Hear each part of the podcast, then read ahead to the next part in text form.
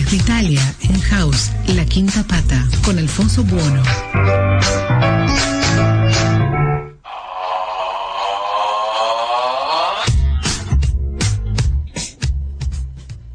Hola, hola, ¿cómo les va? Bienvenidos a este previernes. Hoy es jueves 2 de septiembre del 2021. Acá estamos como siempre en la quinta pata para compartir con ustedes en House New York estas dos horas de radio, estas dos horas en las que queremos hacerles compañía y ustedes también a nosotros, porque la radio es justamente eso, unida, unida y vuelta. Em, es importante esto, ¿no? De, estar comunicados y de estar, eh, de tener este contacto, ¿no? De sentir que ustedes están también del otro lado. Estamos entonces en el www.houseradios.com y em, ahí están las aplicaciones que ustedes pueden descargar para iOS y para, para Android también.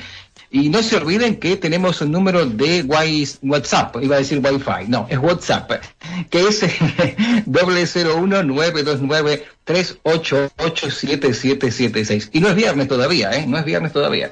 Estamos en las redes sociales, en Instagram y en Facebook, en House New York. Estamos también en Twitter como House New York OK. Después tienen la posibilidad de eh, sintonizarnos a través de Spotify y a través de RCR FM 107.3 metro en Barcelona. Hoy eh, tenemos un programa bastante interesante, como siempre, pero hoy también tenemos las, este, las clasificaciones, ¿no? Para el campeonato del mundo, así que ya están jugando, está jugando Italia, está jugando España, que son los que nos interesan, eh, va a estar jugando Argentina, así que en un ratito nuestro periodista deportivo, o al menos uno de ellos, porque también tenemos a Marcelo Valeiras, que dentro de poco, no hoy, pero en estos días se va a volver a comunicar con nosotros, decía, tenemos a nuestro periodista deportivo que nos va a dar las últimas esas novedades que estamos esperando, porque claro, hay muchas expectativas. Argentina viene de ganar la Copa América e Italia viene de ganar la Copa Europa, la Eurocopa. Italia viene con eh, nueve puntos, o sea, los tres partidos que jugó, los tres los ganó, no recibió ningún gol en contra. No recuerdo cómo está Argentina, nos va, nos va a informar Agustín y también nos va a decir Iñaki, porque seguramente estará siguiendo el partido de su España que estaba jugando con Suecia, si no me equivoco, en Estocolmo, ¿eh? está jugando allí de visitante. En cambio, Italia está jugando en Firenze de local. Bueno, recién les conté, ¿no? Tenemos un gran equipo. Saludamos primero a Marianito, Marianito Cuello allí en los controles y nos pone en el aire, nos regala también a veces información. Y ahora nos vamos hacia España y allí justamente encontramos a quien he presentado hace un ratito, Iñaki Marañón, ex Peláez. ¿Cómo te va, Iñaki? Bienvenido. Hola, muy buenas noches, buenas tardes y muy buenos días, especialmente a los suecos que han metido el 2-1 a España. así justo ha sido exactamente a las 10 de la noche hora española, que es cuando empezamos el programa de radio y es cuando ha entrado el gol en la portería española. Así que ese 2-1, por lo demás, bien.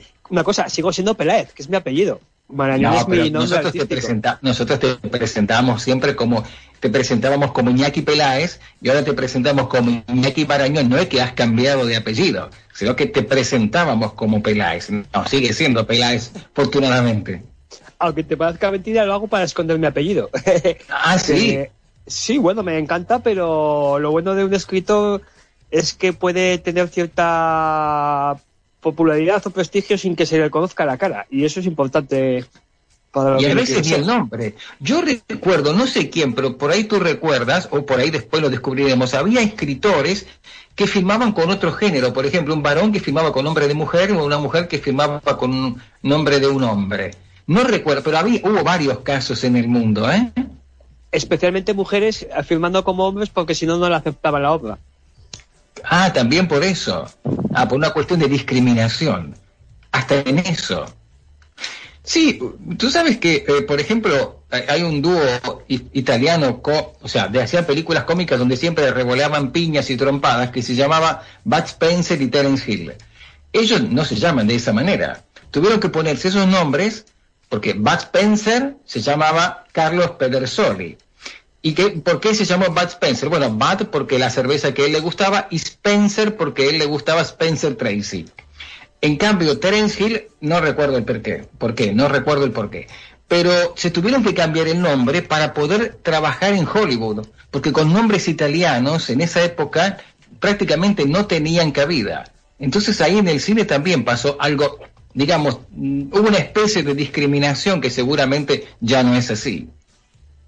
Sí, bueno, una cosa, eh, un caso más, el de Kirk Douglas o Douglas o como se quiera llamar, es de origen polaco y tanto él como Michael Douglas, su hijo, eh, ya no tiene ese apellido polaco. Claro, pero Douglas no es el nombre de ellos, el apellido de ellos. No, originalmente no, y lo cambiaron pues, exactamente por el mismo motivo que Bud Spencer y Terence Hill. Charles Aznavour es otro, que se llamaba ah, algo por el estilo, ¿no? Sí, sí, me gusta la música eh, Bob Dylan, Bob Dylan, que se llama Zimmerman. Bob Dylan se llama Zimmerman de apellido, con doble M. Eh, y así, pero claro, e, esta yo pensé que era por una cuestión de así, de, de snob, ¿no? De ser snob, de, de, querer esconderse. No pensé que se trataba de un acto de discriminación. Muchas veces sí, y ese es uno de los problemas. Yo lo del seudónimo me parece muy acertado porque si te lo permiten, ¿para qué te vas a cambiar? En el, muchos actores también y muchos cantantes tienen nombres diferentes. Lo que pasa es que, claro, que es que no se les ve la cara. Entonces es más difícil esconderse de, la cara pública. He dejado de ser Alfonso Bueno, ahora soy Tano Bueno. Bueno, mis amigos toda la vida y en las otras emisoras siempre me han llamado Tano, así que no es algo nuevo. Recién les hablaba del fútbol, les hablaba de nuestro em, periodista deportivo, así que muchos DJ nos dicen nuestro no sé si fue nuestro operador o quién, dijo, también muchos DJ. Em, nos vamos entonces a la provincia de Mendoza. Ayer nuestro invitado también era de Mendoza. Eh, vamos a, saludar con mucho gusto a nuestro periodista deportivo Agustín Yacaya. Hola Agustín, ¿cómo te va? Bienvenido. ¿Cuánto trabajo? ¿Qué tal? ¿Qué tal, Tano? ¿Cómo andás? ¿Cómo andás, Iñaki? Eh, nada más que decirte, traerte una mala noticia, Tano. Eh, Italia está empatando también. sí, está empatando. Eh, venía con un, con un gol de Chesa bastante importante, ¿eh? Lindo gol. Lindo gol ahí a lo, a, lo, a lo maradoniano, ¿eh? A, la Messi, yo diría, porque de la derecha, de la derecha se fue yendo hacia el centro, hizo una pared con, con inmóviles y sacó un derecha, un, zurdazo, creo que fue un zurdazo, y este la clavó en un ángulo. Eh, muy lindo gol. En cambio, el gol de los búlgaros fue fue una, una jugada bien hecha, pero una desatención de la defensa eh, italiana que recibió el primer gol en estas eliminatorias. Exactamente, así es. Eh, venía con la, la Copa en la Eurocopa Italia tuvo la eh, casi la racha invicta, ¿eh? Con Prácticamente sí. Porque creo que recibió un gol de, un gol de Bélgica, un gol de España, un gol de Inglaterra hay un gol de eh, Austria y sí, de Arnautovic. Claro, de Arnautovic que juega en Italia ahora, juega en el Boloña. Estaba en China y volvió a Boloña. Está en el Boloña ahora. Y, este España lamentablemente está perdiendo todavía. Eh, así es, va 2 a 1 y comenzó ganando el partido. Al minuto, o sea, a los 5 minutos metió gol Soler y al minuto, a los 6, apareció Isaac, que juega, si no me equivoco, en la Real Sociedad empató el partido. Y ahora están 2 a 1. 2 a 1, en el minuto 57, Clayson, si no me equivoco, marca, marcó el gol. Wow. Iñaki. sin nada, recordaba un dato que han dicho aquí en España, que España nunca ha ganado a Suecia en Suecia. O sea que tampoco es ah. extraño lo que está pasando. Pero siempre hay una primera vez, ¿eh? para todo. Sí, la próxima, a este paso, aunque nunca hay que perder la fe, y menos en el fútbol. Sí, este, ustedes vieron lo que pasó con eh, ya, que estamos en, el clima de, fútbol, vieron lo que pasó con Cristiano Ronaldo. Creo que este chico está un poco nervioso, ¿eh?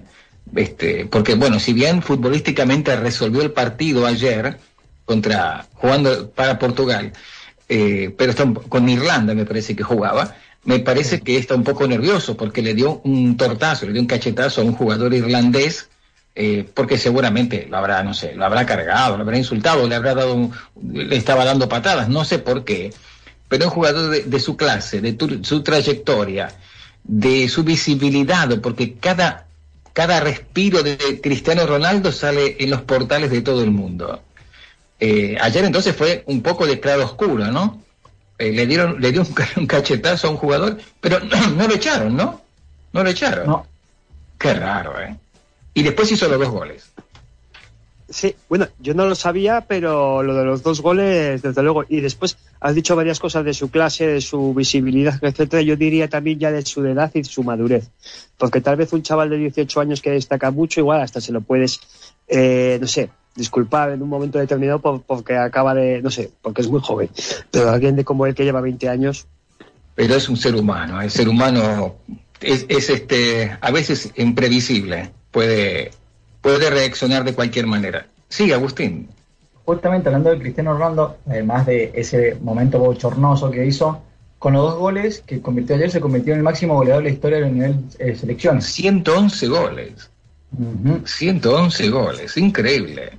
Más que Pelé, más que Maradona, más que Messi. Eh, el récord lo tenía un iraní, por cierto. un iraní lo tenía. Y yo creo que a, Cristiano en la selección, no sé, pero los 20 o 30 goles más igual le quedan todavía, ¿eh? Sí, sí, porque tiene 35 años, ¿no? Más o menos. Más o menos. Sé que, a ver, buenos, buenos, buenos, pues 36. Y yo diría que es máximo un par de años. Buenos. Buenos. 20, 20 goles para lo que es él. y sí, si juega en un equipo que lo ayuda y que él se encuentra bien. Ahora, eh, ¿Saben qué, estaba notando el otro día? Hay un jugador, eh, estamos hablando de fútbol, bueno, seguimos, pero em, hay, hay, jugadores, ¿no? Que, por ejemplo, se besan la camiseta, se besan el escudo. Pero hay jugadores, y hablo de Romero Lukaku, que tenía el Inter y ahora está en el Chelsea, que volvió al Chelsea, han eh, puesto una especie, una especie de, han, hecho una especie de, de slide, ¿no? de un montón de fotografías no hubo una camiseta con la que no se besaba el escudo cuando hacía un gol. Eso me parece muy bien. ¿Te parece, muy bien? A mí me parece, a mí me parece que cuando uno besa el, escudo es porque, no porque está jugando en ese momento, es porque, por ejemplo, yo veo que Amsic, cuando jugaba en el Napoli, se besaba la camiseta. En los otros equipos, y yo lo sigo a veces, ahora está jugando en Turquía, no lo hace. no lo hace. También mirándolo por otra parte, puede demostrar el compromiso que tiene el jugador con el equipo, aunque sea solamente un año. Mm, no, es como decir este, a varias mujeres eh, te amo. No, eh, eh, está poliamor. claro, está el poliamor. Sí, bueno. Puede, ser muy, o puede ser muy poco creativo con sus festejos y hace siempre el mismo. También. Por ejemplo, el otro día decía Ruggeri que él ha visto que hay jugadores que, por ejemplo, si jugaron en un equipo, y, después juegan en otro y le hacen el gol a ese equipo precedente, no los festejan. Cambio Ruggeri decía que no, que por respeto a la hinchada suya de ese momento, tiene que festejar todos los goles. Dice que festejaba todos los goles. Bueno, acá pasó con, eh, con uno de, ¿cómo se llama? Con Enzo Pérez. Ah, Claro, jugó en Godoy Cruz después ahí hizo un eh, se pegaba a Valencia, todo eso, volvió a River y en River gritó, le gritó gol a, Godoy Cruz. Ah, sí, claro. Mira.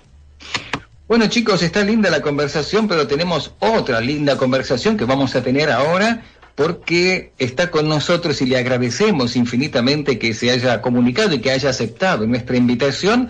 Nuestra invitada de hoy para, para tener esta charla con Silvia Berlengia o Berlengia, después le vamos a preguntar si es en italiano o en español, que es, este, entre otras cosas, terapeuta holística, es numeróloga, eh, habla también de decodificación, es consultora psicológica también trata a flores de Bach y también de transgeneracional, tantos nombres que ahora nos va a explicar también.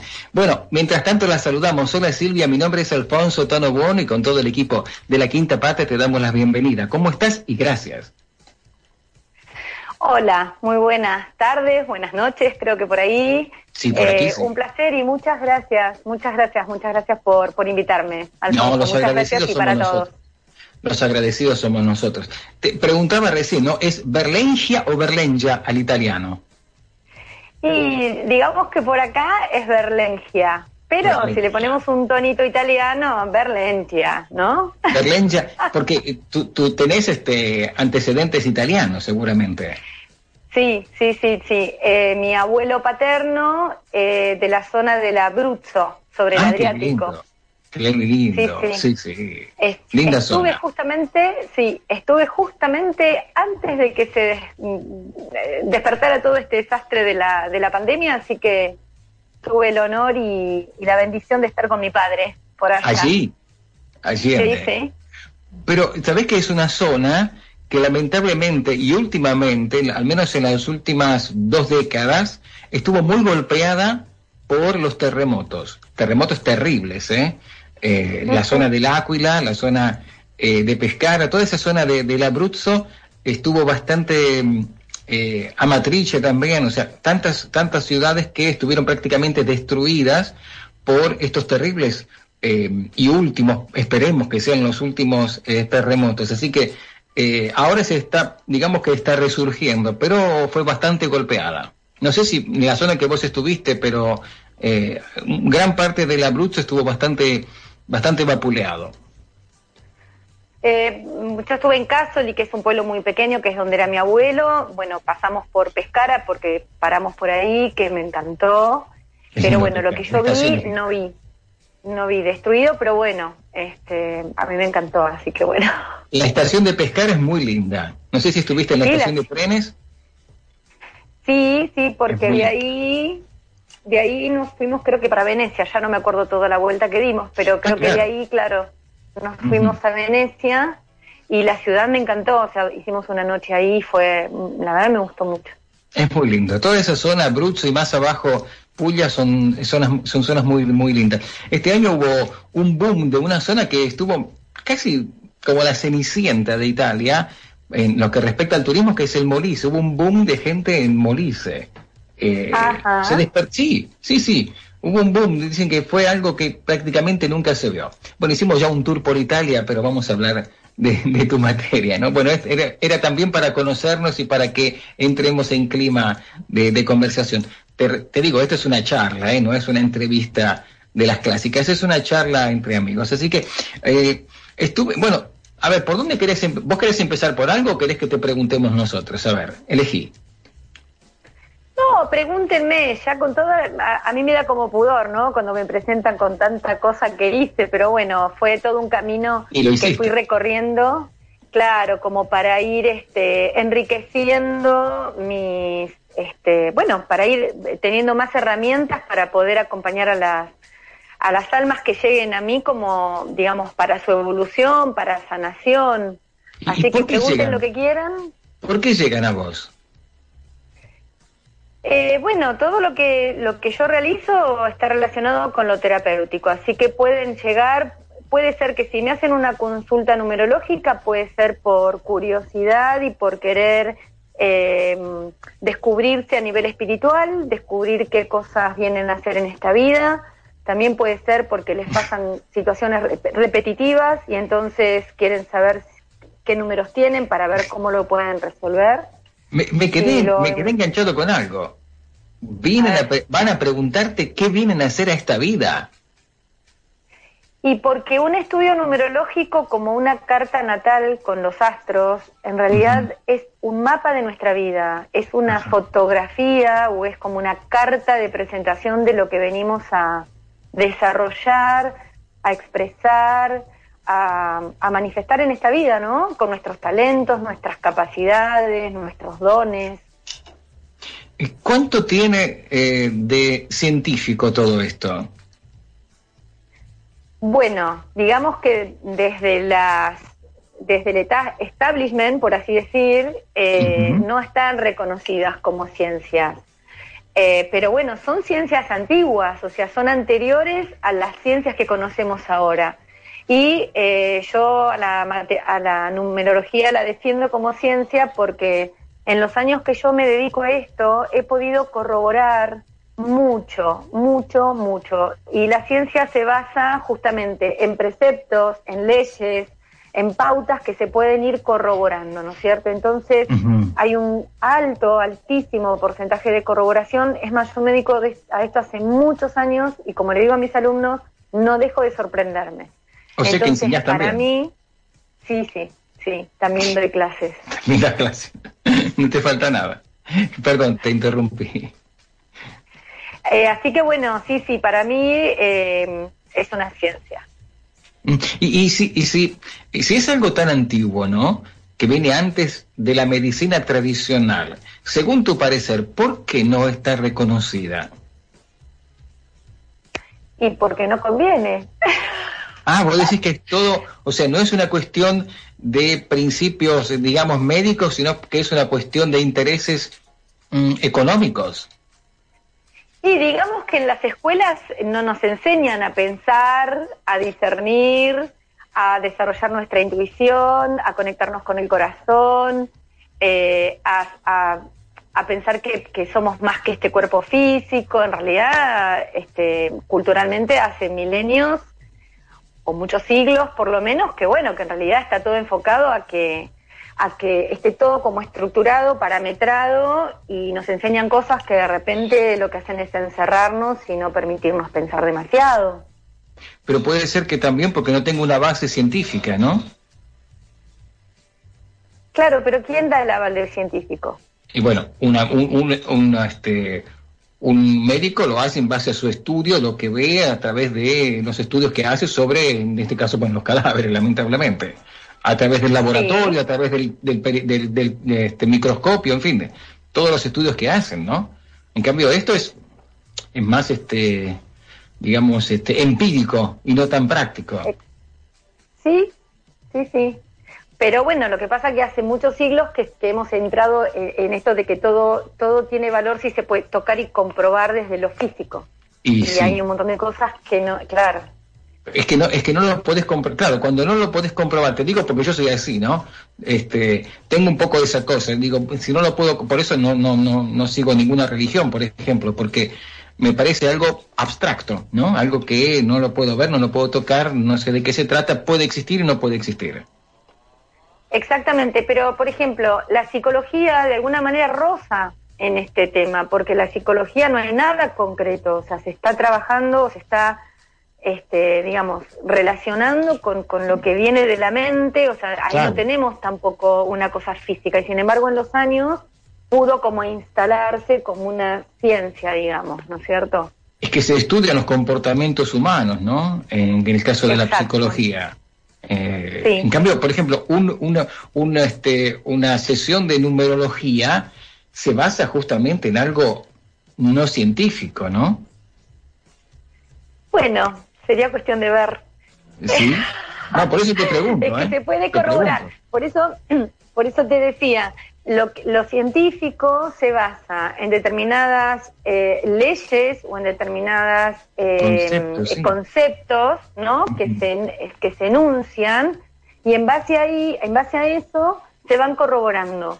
Entonces, con la numerología sucede eso. O sea, de repente, bueno, si vos describís a una persona según la fecha... A ver, tenemos que aclarar que por supuesto una persona no es un solo número, no es solo una energía. Además los números son energía, ¿sí? Eh, Pitágoras, claro, Pitágoras es el padre de las matemáticas y es el que de alguna manera ordenó todo esto, ¿no es cierto? Y él hablaba justamente de la energía, de la cualidad de los números, no de la no de la calidad. O sea, a, mí no me importa mucho si es 2 más 2 es 4, sino de qué es la energía del número 2. ¿Se entiende? O sea, una persona que le predomina el número 2, que es yo con el otro, es una persona que viene para estar con otros, para asociarse con otros. En cambio, un uno que se concibe solo en el universo es el jefe, el, el que se manda solo, el que va al frente. Entonces uno eh, corrobora, ¿no es cierto?, todo el tiempo. ¿Cómo, ¿Cómo haces? Este, estamos hablando con Silvia Berlengia, que es, entre otras cosas, terapeuta holística, es numeróloga, es este, consultor psicológico. Eh, ¿Cómo haces para percibir la energía de un número? ¿Cómo se, pues siempre voy a lo, a, lo, que se puede tocar. No es más fuerte que yo. Perfecto. ¿Cómo haces para saber la energía ¿no? del número? Bueno, uno lo que hace es, eh, a ver, eh, es corroborar. Y se nos cortó. Y no pudimos saber de qué. Ahí está, ahí está, ahora sí. Acá estoy, perdón, justo me entró una llamada. Acá ah, estamos. ahora lo estoy viendo, bueno, qué bueno. Sí, sí, perfecto. Este, eh, a ver, cuando yo enseño, por ejemplo, transmito el conocimiento, pero después practicamos mucho, ¿sí? Entonces, lo que, lo que yo invito a mis alumnos, por ejemplo, es a que, a que chequeen, a que corroboren. Y es muy, es muy fácil y es como a veces divertido, porque cuando uno empieza a hablar de los números y empiezan a sacar cuentas, a ver qué día cumple el marido, qué día cumple el hijo o su jefe, empiezan a identificar la energía de los números con las personas. Mm. Y, estas personas, ¿cuánto lo toman como un, una curiosidad y cuánto la toman como algo serio?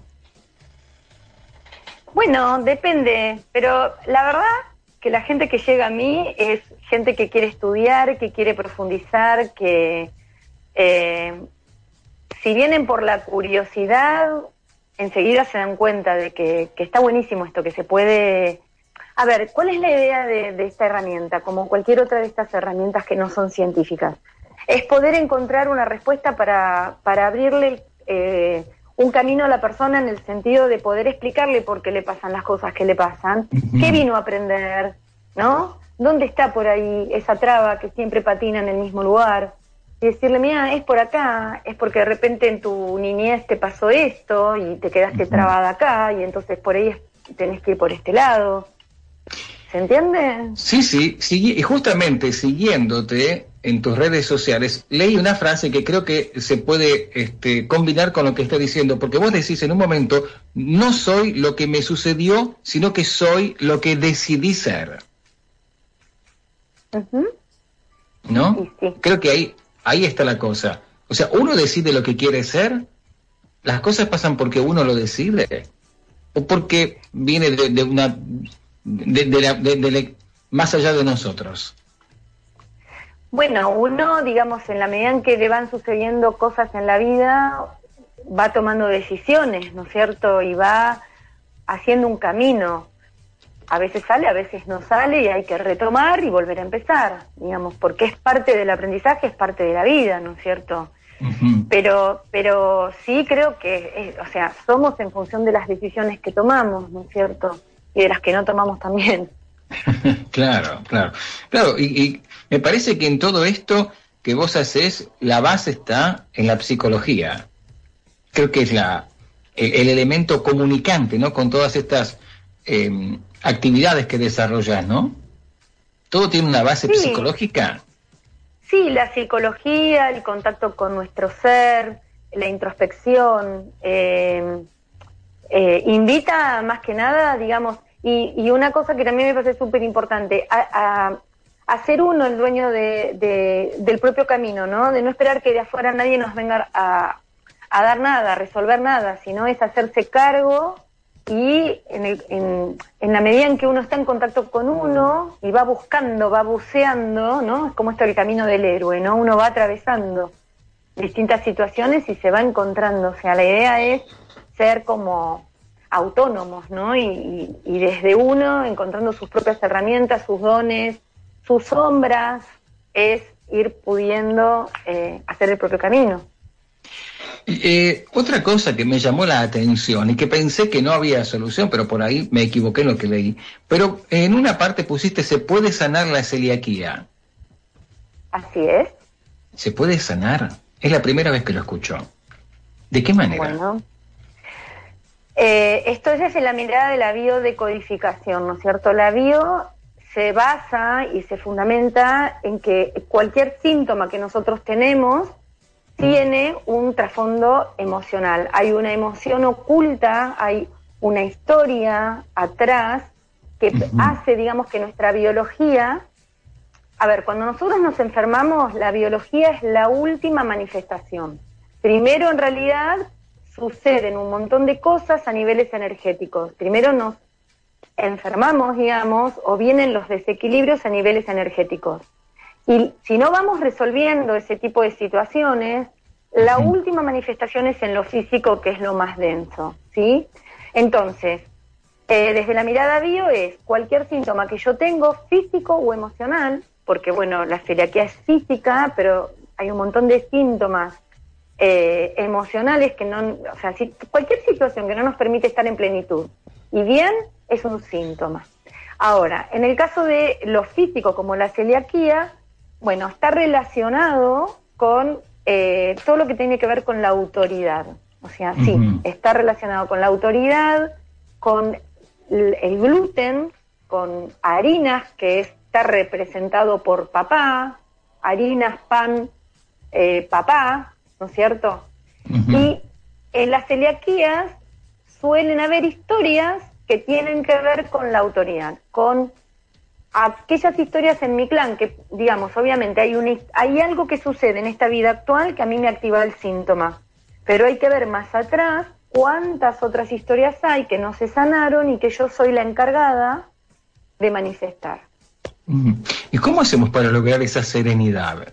¿Hay algún secreto? ¿Hay dos o tres tips, que nos puedes decir para lograr esa serenidad, esa, ese equilibrio? Es difícil, ¿eh? El, contacto con uno, el estar muy atento a uno, el, el eh, como decimos acá, ¿no? El bancarse, eh, el bancarse, el reconocerse en, en, lo lindo y en lo no lindo que tenemos, en nuestras luces y nuestras sombras, eh, es hacer el camino, ¿no es cierto? O sea, no hacernos los distraídos.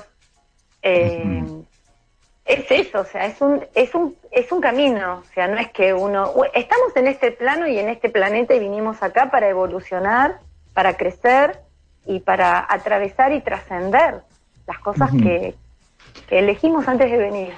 Yo y, también pensaba que es una, eh, una manera, también es este, tratar de tomar con serenidad los problemas que nos aquejan para poder así, con la mente no tan ocupada, no tan obnubilada, poder resolverlos o poder salir de la mejor manera posible. Lo que pasa es que a veces nos abruman, nos, nos, este, nos presionan y por ahí eh, nos, nos, nos sacan de nuestro eje, de nuestro equilibrio. Tal cual, más en estos tiempos. Más en estos tiempos, ¿no? Claro, a eso te iba a preguntar justamente, ¿cuánto, cuánto cambió nuestra, nuestra psique Ah, luego de esta, de esta pandemia que todavía no ha terminado?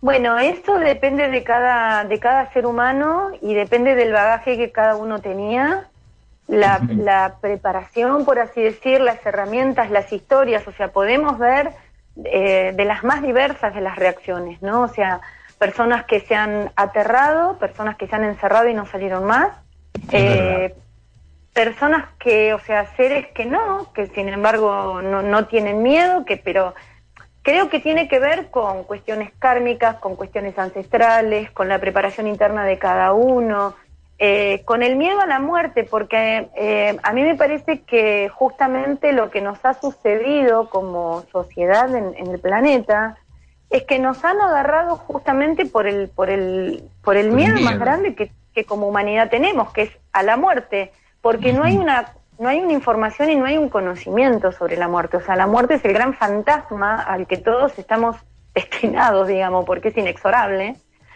Y culturalmente ha sido un fantasma la muerte, cuando en realidad, eh, bueno, si lo tomamos como, como parte de un camino, de un tránsito, de una renovación, o sea, con esto no quiero decir que es agradable perder un ser querido o, o morirse uno a mitad de camino, ¿eh? no estoy diciendo eso, no le estoy quitando importancia a la vida misma, ¿no? Obviamente.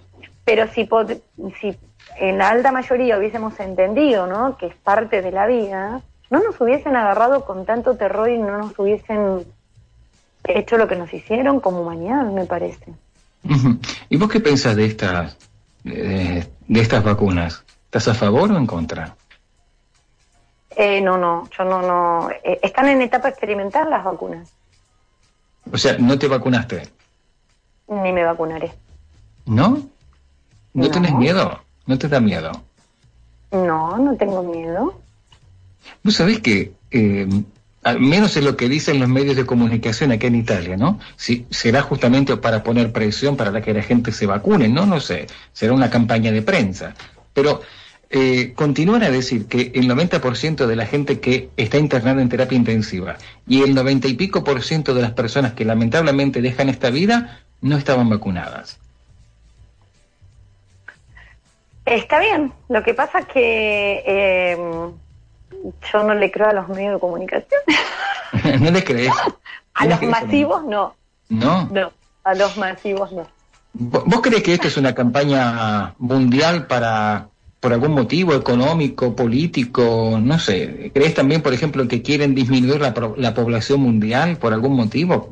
porque algunos dicen que somos muchos. Creo que habíamos llegado a un punto donde había que algo se tenía que producir, un cambio se tenía que producir a nivel humanidad, por un lado. eh, me parece que, a ver, yo en, lo que fue pandemia el año pasado, que nosotros acá en Argentina estuvimos muy encerrados, eh, investigué mucho. Eh, tengo como ciertas ideas formadas, pero creo que lo vamos a poder ver más adelante, ¿no? Eh, me parece que lo más importante en este momento es estar en contacto con uno, usar el discernimiento eh, y tratar de leer los acontecimientos. Algo está pasando, o sea, porque estábamos en un momento donde, donde de repente teníamos bastante libertad, la humanidad estaba en un paso de, mucho despertar, y hubo algo que como que nos detuvieron, ¿no es cierto? ¿Y el motivo? No sé bien cuál es el plan. Es que, viste, no sé. No, se sabe. No es como que, viste, esta cosa de que uno lo va a poder ver en el tiempo, viste, que uno con el en el tiempo mira para atrás y puede hacer como un análisis. Lo que sí me parece es que, em, que hay como mucha información que están bombardeando demasiado y, y que en este en esto nos hemos perdido, ¿no? O sea, yo no tengo miedo porque si tengo una vida sana, porque si mi sistema inmune está alto, porque si tengo una vida en parámetros normales, digamos, y confío en mi salud, confío en mi no, no, no, no, no puedo esperar que de afuera me vengan a...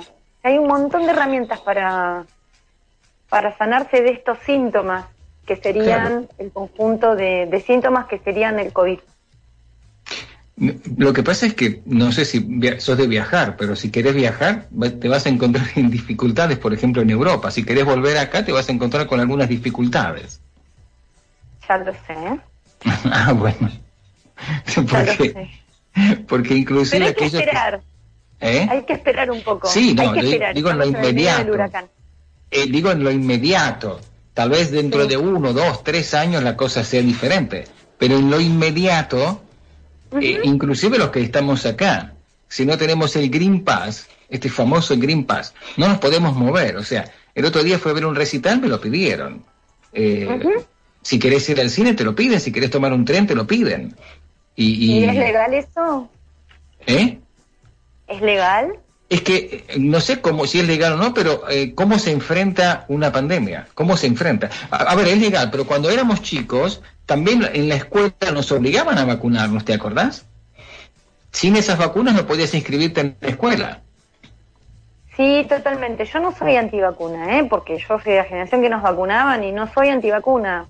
Todo lo contrario, o sea, de repente pero teníamos un calendario de vacunas que eran, no sé, en toda la vida nos hablando de 10 vacunas, ahora hay como 35 vacunas en el calendario.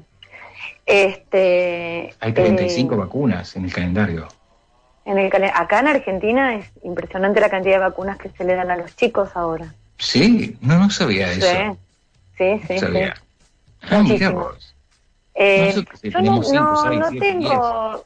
No, no, nosotros nos daban las básicas, pero eh, ahora el calendario es muy amplio, es muy, muy amplio.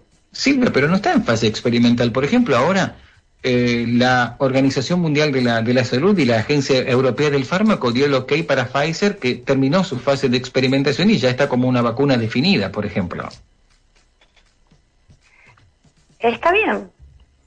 A ver, eh, mientras, eh, el tema creo que pasa por esto, o sea, el que se quiere vacunar que se vacune, pero si uno siente que no necesita la vacuna y está bien de salud, o sea, no, me parece, o sea, y, yo no tengo problema en que se vacune. Si nuestras madres, por ejemplo, hubiese, hubiesen puesto en esa misma tesitura cuando éramos chicos, no hubiésemos podido concurrir a la escuela.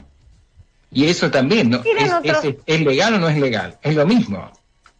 Eran otros tiempos también. ahora, hay muchos, ahora hay muchos chicos acá que tampoco, digamos, hay que no se vacunan. Son ah, como ah. líneas de pensamiento, ¿sabes? Pero han muerto cuatro millones y medio de personas, Silvia, ¿eh? Han muerto cuatro millones y medio de personas en el mundo. No son pocas. Está bien. Eh, sí, pero eh, murió menos gente de lo que estadísticamente mueren por año. Mm, no, en Italia no. Al menos. ¿No? No, en italiano. No sé en España que está Iñaki porque tenemos este, amigos conectados en el mundo y, por ejemplo, justamente lo llamé en causa Iñaki Marañón desde España. Hola Iñaki, aquí estamos. Hola, muy buenas noches desde el norte de España, concretamente desde Navarra. Eh, un placer escucharos y escuchar la discusión, porque normalmente aquí no solemos eh, discutir, aunque Tano es una persona con la que discute de una forma muy suave y sutil. Yo soy más de su línea, por eso prefiero escuchar para no entrar en demasiada crispación con la, con la invitada. Da, afirmar que, como ha dicho nuestro compañero de Italia, en España sí que ha aumentado, es la vez que más mortalidad ha habido desde 1940, creo recordar, eh, sin olvidar, eh, porque la guerra civil española fue del 39 del 36 al 39. Entonces, nada, ese dato. Y por otra parte, la verdad es que ha muerto, voy a decir una cosa, una burrada, pero ha muerto poca gente para una, una, una pandemia. Eh, yo creo que sí que esto es una pandemia. Yo tengo tres, tres médicos en la familia. Eh, todos me han dicho lo mismo. Eh, conozco gente que se ha muerto de esto y no es tontería. De todas maneras, ah, volviendo al pasado, hace 100 años sí que hubo una pandemia, la gripe mal llamada gripe española, en la que murieron entre unos entre 30 y 50 millones de personas en el mundo y estábamos bastante menos. Eso sí que fue una pandemia.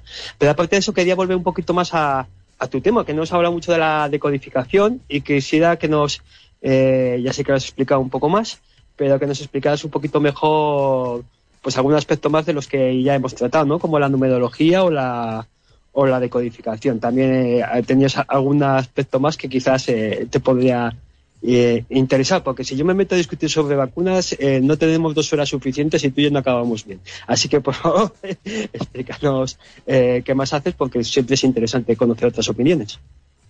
Maravilloso, tal cual, porque viste acá, cada uno tiene su mirada y, y es respetable las miradas de todos y las vivencias de todos, así que fantástico.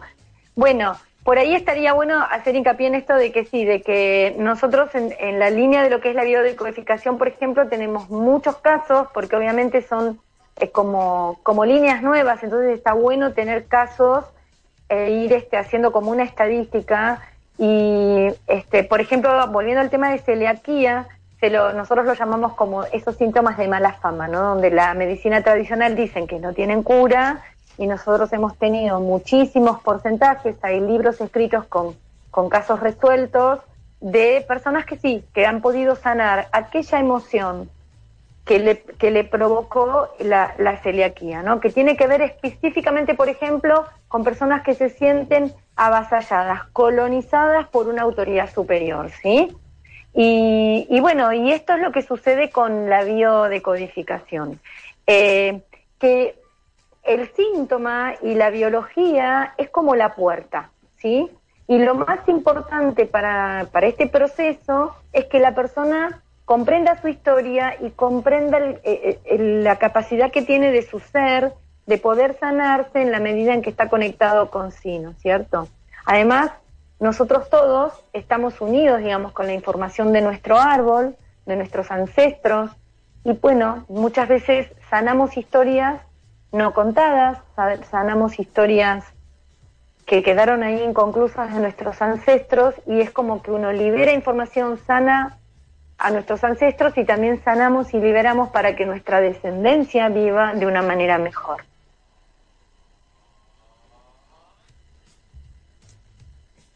Chano. Perdón. Este, hablando, tengo que cerrar porque pasan los autos y las motos y hacen mucho ruido. Y me olvido después de abrirlo. Eh, en una de las, de las frases que leí en tu eh, en, eh, en, tus este, redes sociales, hay una que justamente habla de eso. Dice, en tu árbol genealógico está el secreto de sanar y crecer. ¿Cómo es eso, Silvia? Sí. por vamos a dar por ahí ejemplos, ¿no? De repente uno viene, a, viene, personas que tienen cuestiones con el dinero, ¿no es cierto? Vienen como a trascender, vienen a evolucionar aprendiendo o teniendo dinero. Si yo vengo a un árbol rico, es como que no hago el aprendizaje. Yo voy a venir a un árbol donde hubo carencia. Entonces, es como, bueno, a ver, ¿por qué yo acá tengo problemas de dinero? Entonces voy a ir a buscar en mi árbol qué historias hay, con quién estoy relacionada que tuvo historias de dinero y es como sanar. Yo no conocí a mi bisabuelo, no conocí, qué sé yo. A mi abuelo sí, pero hay gente que ni, ni conoció a los abuelos, por ejemplo. Podemos, o sea, la idea es estar relacionados, nosotros buscamos una cierta información, que es por fechas de nacimiento, fechas de muerte, por si tenemos el mismo nombre que nuestros ancestros. Y cuando no hay tampoco información, hay metodologías, hay herramientas como por ejemplo las constelaciones familiares. Nosotros tenemos que pensar que no estamos solos, sino que estamos conectados con un campo hormósico, con un campo de información. Y que nosotros somos como un holograma, o sea, eh, nosotros somos una pequeña parte de todo ese árbol, de todo ese, de ese clan. Entonces, a nivel del inconsciente, nosotros tenemos esa información. Entonces, a través de distintas herramientas, como por ejemplo las constelaciones familiares, uno puede acceder a una información que no la tenemos consciente, pero que está. Entonces es como acceder a cierto campo mórfico, campo de información donde podemos comprender por qué nos pasan las cosas que nos pasan. Claro, pero es un estudio muy profundizado, ¿no? Es un, un estudio bastante importante para llegar a estas conclusiones. Y sí, porque si, si tenés toda la información, o sea, tenés todos los nombres, pero si no los tenés es el tema. Bueno, por eso está esto de, por ejemplo, las herramientas de las constelaciones familiares, donde no hace falta y uno entra como en un... Eh, lo que pasa que como que cuando uno lo experimenta es cuando uno lo puede... Yo, yo te cuento, yo soy re mental, aunque no te lo creas, yo soy muy mental. Y cuando empecé a estudiar, por ejemplo, numerología, que es lo primero que hice, Sí. Eh, lo, corroboré en un momento, o sea, una persona que no me conocía me describió a mí y a quien era en ese momento mi marido en cosas muy particulares y yo dije, ah, bueno, esto es verdad, ¿no? Y ahí me puse a estudiar. Y nada de lo que yo no pueda corroborar he hecho, ¿sí? O sea, la numerología, la biodecodificación, las flores de Bach. Entonces, eh, en la medida en que uno puede ir como metiéndose en estos campos y corroborándolo, ahí es donde uno encuentra como las, las respuestas, ¿no es cierto? Claro. Iñaki. Sí, nada, eh, de todo lo que había, estás comentando, sí que sé eh, lo que es más o menos por compañeros, amigos, incluso por varios invitados que nos han comentado, pero lo de las flores de Bach o de Bach, eso sí que no, no sé, me ha sorprendido, me suena una mezcla entre jardín y, y, música, ¿no? Entonces explícanos qué, es, por favor. no es Bach, no es Bach, es música. me encantó, me encantó, me encantó. Es que no lo sé, por eso. Bueno, fantástico. El doctor Bach eh, nació por el mediados del 1800, más o menos, no me acuerdo muy bien. Eh, en la Primera Guerra Mundial era un adolescente recién recibido de, de médico. Y bueno, yo lo, yo lo describo como un contactado, porque era un intuitivo, ¿no es cierto? Fue un gran observador. Él mm, era justo la época de la revolución industrial, entonces él observaba el sufrimiento de la gente que trabajaba, el miedo a, enfermarse, no habían sindicatos. Y él observaba todos los movimientos, las emociones de las personas, como también observó que ante un mismo síntoma las personas se curaban de manera distinta, reaccionaban a la misma medicación del mismo síntoma de manera distinta. O sea que acá también juega esto de las emociones y de la historia personal de cada uno. Bueno, a grandes rasgos él lo que quería era conseguir una, remedios naturales que no sean agresivos, él no concebía ni siquiera un pinchazo en un tratamiento médico. Y ya en aquella época él veía eh, eh, veía cómo venía el comercio con la medicina. Entonces él lo que hizo fue este, ir buscando y encontró, voy a ser muy sintética, un sistema de eh, remedios naturales y relacionó las emociones con las flores, haciendo un análisis de las nervaduras de las flores, los pétalos de las plantas, o sea, fue un gran investigador, fue muy impresionante lo que él hizo. Y básicamente lo que hacen las flores es trabajar con las emociones, es ir a las emociones. Los miedos, la desesperanza, los cansancios de distintos tipos, las angustias de distintos tipos, o sea, bien, bien a las emociones que todos los seres humanos tenemos. Una cosa, eh, cuando te refieres a, Es que yo vivo rodeado de flores, vivo aquí en medio del monte y aparte tenemos jardín. eh, ¿a qué te refieres exactamente con lo de las flores, las nervaduras y, eh, y todo lo demás? Las características que tienen las plantas y las flores están relacionadas con ciertas emociones. Si las hojas son, por ejemplo, eh, con dientes, como violentas, si son nervaduras muy grandes, si la flor es pequeña y tiene una mata de, hojas, ¿sí? O sea, todo eso está marcando, por ejemplo, cuando una, una planta tiene mucha hoja, mucha maraña y la flor es muy chiquita, quiere decir que está relacionado con personas que tienen mucha actividad mental y lo que producen es muy pequeño, por ejemplo, como el verba, como la verbena. ¿Sí? sí entonces, ¿qué relación tiene una planta? O sea, ¿con qué tipo de planta me tengo que relacionar yo? O, por mi carácter, es lo que no he acabado de entender bien. Bueno, el tema es así. Él descubrió estas flores en la zona de Gales. Ahora, nosotros como vivimos lejos de la naturaleza, vos por ahí estás cerca de la naturaleza, es más fácil. Pero bueno, hay sistemas florales de Perú, de la Patagonia, hay sistemas florales porque ¿cuál es la idea? Que nosotros tengamos a nuestro alrededor, en la naturaleza, los remedios. Lo que pasa es que nosotros nos hemos alejado porque se ha industrializado todo. Ahora, ¿qué flores hay alrededor tuyo? Tendrás que por ahí investigar, preguntarle a los más ancianos, ir a libros, pero seguramente si estás en la naturaleza, seguramente vas a encontrar yuyos, plantas y, cosas que sean para, para la salud. Sí, sí, no, sí, todo eso lo sé porque de hecho, aparte de tener huerta, eh, espontáneamente nos crecen plantas con las que hacemos cremas para la piel, muy buenas, por cierto. Entonces, pero no acababa de entender lo de las nervaduras de las plantas con mis emociones, porque a mí yo me doy la crema y lo que me cura es la piel y la verdad es que igual me pone un poco más contento porque me facilita, porque me ayuda, pero no es por eso creo que emocionalmente esas nervaduras de la planta me, me estimulen positivamente. Es lo que esa relación es la que no acabo de entender entre la planta y mi mente. y no hablo de tomarme una infusión. Si me puedes explicar y concretar mejor eso, por favor. Sí, la, la investigación que hizo Bach fue de ir relacionando la asignatura, las características de las flores en relación a las emociones de las personas, ¿sí? O sea, hay toda una, una serie de investigaciones que él hizo. Yo te di como un ejemplo, ¿sí? Por ejemplo, hay una flor que es muy chiquitita, que crece muy chiquitita en el piso, que prácticamente no la ves, es una flor hermosa, pero que no se ve, y esa flor él la, la aplica para las personas que no pueden decir que no, que se dejan someter por otros por ejemplo. O sea, él relaciona una planta que la pisotean en el piso, que da características para que la tome una persona que de repente no puede decir que no y que, y que la pisotean.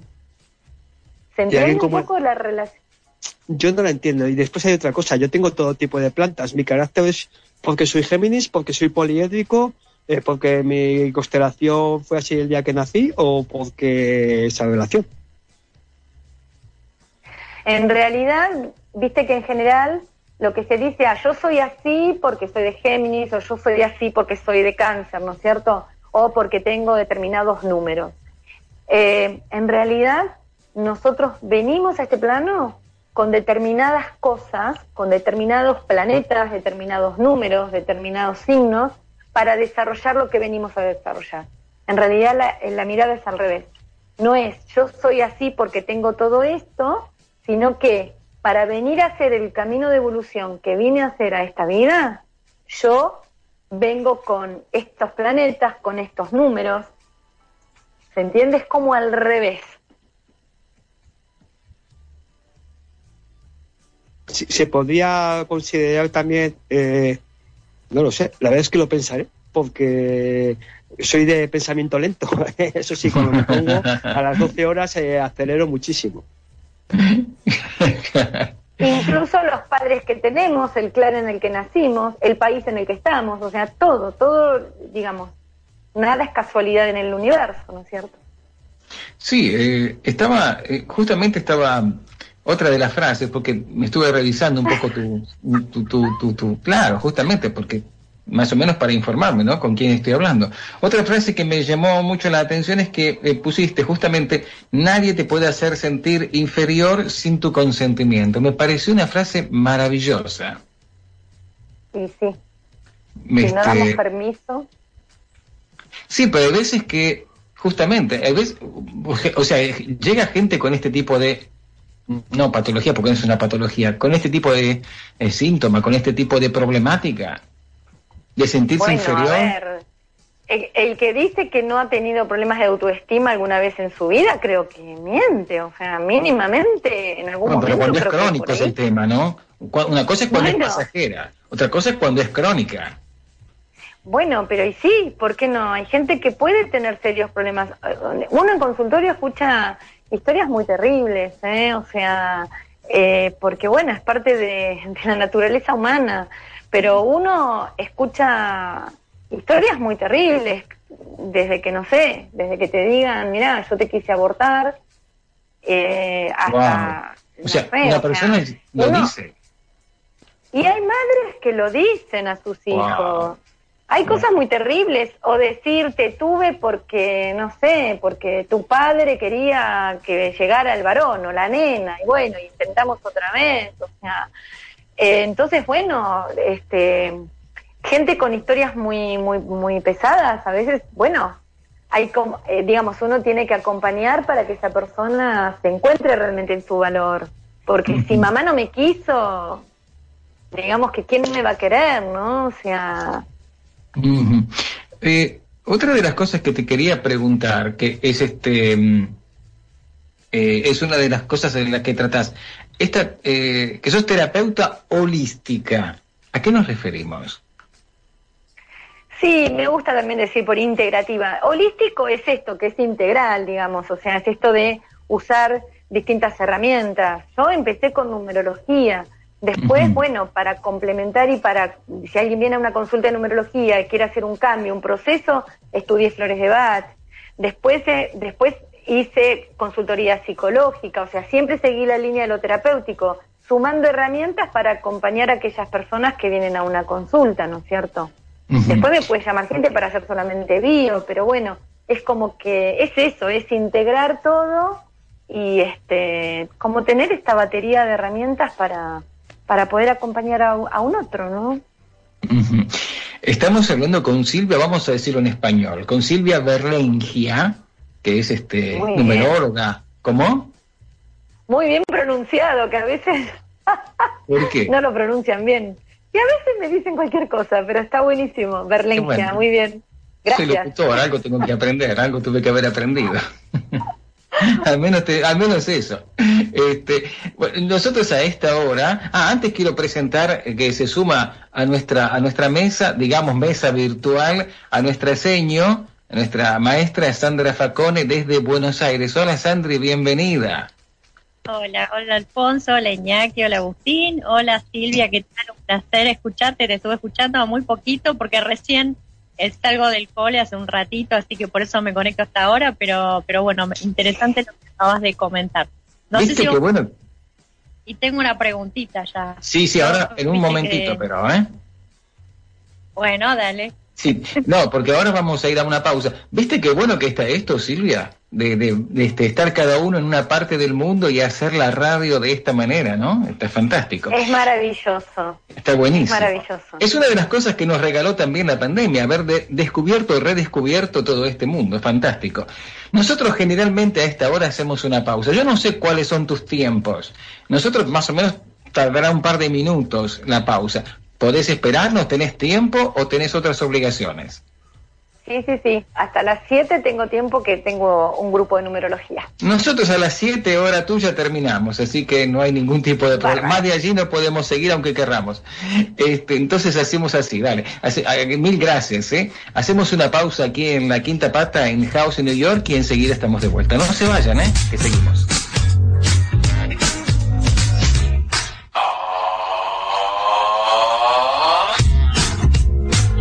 Enseguida volvemos con La Quinta Pata. Quédate en house, wherever you are.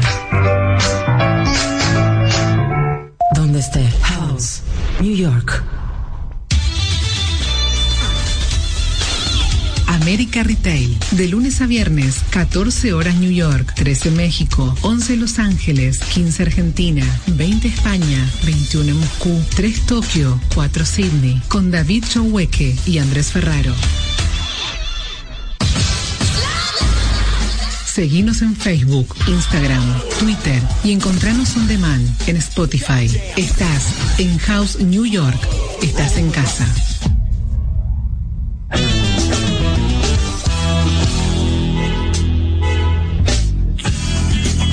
Body and Health, de lunes a viernes, 15 horas New York, 14 México, 12 Los Ángeles, 16 Argentina, 21 España, 22 Moscú, 4 Tokio, 5 Sydney, con Rocío Cortizo.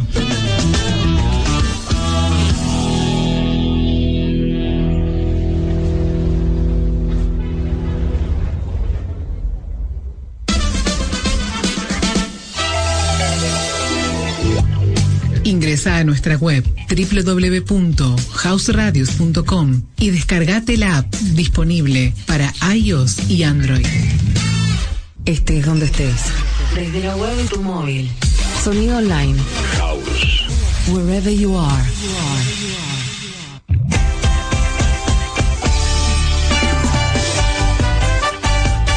Dosis diaria. Patricio de la Barra Nasif.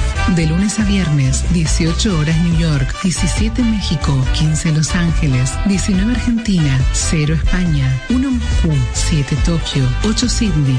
Dosis diaria.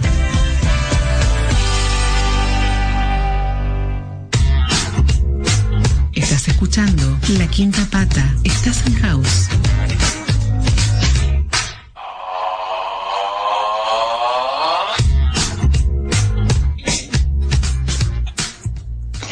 Sí, estamos en House, estamos en la quinta pata, empezamos en la segunda hora de este jueves 2 de septiembre del 2021.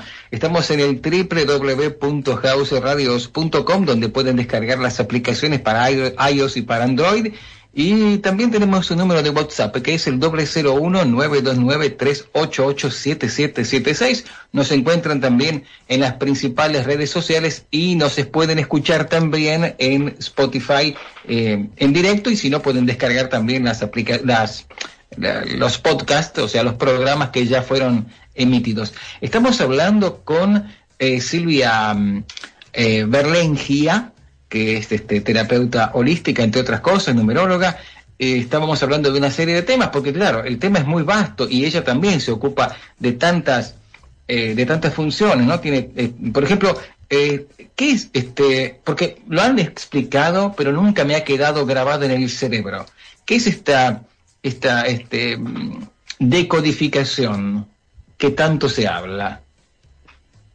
Gracias por habernos. bueno, no, por favor. La decodificación bioemocional o la biodecodificación, o sea, son la base es la biodecodificación, después cada escuela le fue poniendo un nombre por ahí un poco distinto, pero básicamente esto, el origen es el doctor Hammer, ¿no? Que en los años 70 él desarrolló todo lo que es la medicina germánica, él murió hace poquitos años, eh, donde, bueno, él hizo una serie de investigaciones y relacionó justamente el tema de la biología relacionado con los shocks emocionales que nosotros podemos vivir y cómo a partir de un shock emocional que no lo resolvemos, algo que se vive, por ejemplo, en soledad, sintiendo que es como que no hay una salida, eh, queda como grabado en nuestra memoria y en algún momento eso se activa y nos termina produciendo un síntoma, ¿no? Entonces, eh, es esto, es aquella, aquella emoción que, no se ha podido gestionar en su momento y que en el tiempo por ahí queda guardado un abandono de repente, ¿no? Por ahí cuando era chiquita eh, hubo un abandono y bueno, yo era chiquita y no, no pude hacer nada con eso. Y bueno, pasan los años y por ahí a los 20 años me abandona un novio y se me activa ahí un determinado síntoma, que en realidad tiene que ver con la memoria de lo que no pude gestionar allá atrás. Y tu trabajo es ir a encontrar ese, ese momento, eso que se, que se activa después con el pasar de los años. Exactamente, es ir a buscar el origen de ese síntoma. Claro. Exactamente. Pero es, este, es, sí o sí, por eso se llama bio, bioemocional. Claro, porque es la biología y la emoción. Ah, y el síntoma que se Claro, es la biología y la emoción. Y la emoción, claro. Exacto. Ah, Además, Hammer lo que hizo fue un mapa de nuestro cerebro donde justamente cada órgano está relacionado con las emociones, ¿sí? Entonces, dependiendo dónde impacta ese shock emocional en nuestro cerebro, es donde después va a impactar en nuestros órganos. Ah, entiendo. O sea que, como decíamos antes, cada enfermedad depende también de algún de algún este efecto emocional. Sí, tal cual. Pero es siempre al ciento por ciento o puede ser en algún caso. No, es que es así. O sea, y obviamente que tiene que ver con el bagaje que cada uno tiene, con la historia que cada uno tiene. ¿Viste? Porque, por ejemplo, un ejemplo cortito. Sí. Van tres, van tres, tres obreros, van a la fábrica a trabajar como todas las mañanas. Y cuando llegan, encuentran un cartel de que la fábrica cerró. Uno, uno puede desarrollar un cáncer de hígado, porque el hígado está relacionado con carencia, con miedo a morirse de hambre. Entonces, ese tiene historia de carencia en el clan, entonces se le ve que se, no tengo trabajo, problema de, dinero, me puedo morir de hambre. Es lo que hace el inconsciente, ¿sí? La, la, la, ecuación que hace el inconsciente. Sí, sí, sí. Entonces, ese puede desarrollar un cáncer de hígado. Otro puede desarrollar un cáncer de colon, porque siente que le hicieron una gran guarrada, ¿sí? Que lo jodieron lindo, ¿sí? Entonces, como tiene información en su clan o en su historia, se hace un cáncer de colon. Y un tercero puede decir, ah, qué bueno, es la oportunidad de mi vida para empezar una vida nueva y hacer realmente lo que nunca hice en mi vida. Y no le pasa nada, y lo toma como oportunidad. Entonces va a depender de la emoción de cada uno, de la historia de cada uno. Claro, pero en el inconsciente. quiere preguntar. Ah, sí. Sí, es que te estaba escuchando muy atentamente y quería saber una cosa. A mí me operaron del corazón con 29 años. Quería saber de qué es consecuencia. Corazón tiene que ver con casa, tiene que ver con territorio, con historias de conflicto de territorio, que puede ser tuyo o puede ser de algún ancestro. Hay que ver con quién estás relacionado en el clan. Puede ser que estés contando una historia. ¿Qué te pasó? Ah, mira, eh, yo la verdad es que nunca he tenido problema de casa. Por suerte eh, vivo actualmente en la casa en la que ya nació mi padre hace 75 años. Mi padre ya falleció, pero la casa sigue aquí. Y lo de la territorialidad y demás, pues tampoco. La verdad es que no lo había pensado lo de lo del corazón, pero me parece un poco sorprendente. Y después eh, que a mí me operan del corazón con 29 años por culpa de o por la responsabilidad de mis padres abuelos o bisabuelos porque hicieron algo. Quizás mi abuelo que estuvo en la guerra civil mató a mucha gente en el frente y por eso me han operado a mí del corazón. ¿Eso podría ser una posibilidad? A ver, posibilidades, yo no quiero hablar, digamos, en base a que no conozco. Digamos, los órganos están relacionados. Es una cuestión de territorio, ¿sí? Hay que ver a tus 29 o a tus 28 ¿Qué situación pudo haber vivido? Si, no sé, si se repartieron territorio, si vos viviste en esa casa y tuviste que negociar con alguien, ¿de dónde viene esa? Hay, hay que ver, digamos, porque siempre hay algo que lo dispara, ¿entendés?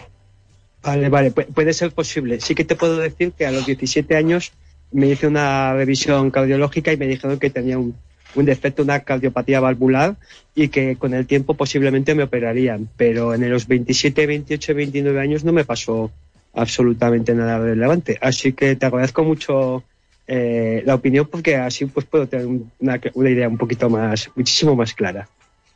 Claro, porque de repente hay que ver a la mitad de tus 29 qué pasó y también hay que ver a esas edades de tus ancestros, o sea, porque es como muy amplio, ¿sí? Entonces una cosa, si es tan amplio, siempre hay una excusa, joder, siempre hay una forma en la que enganchar.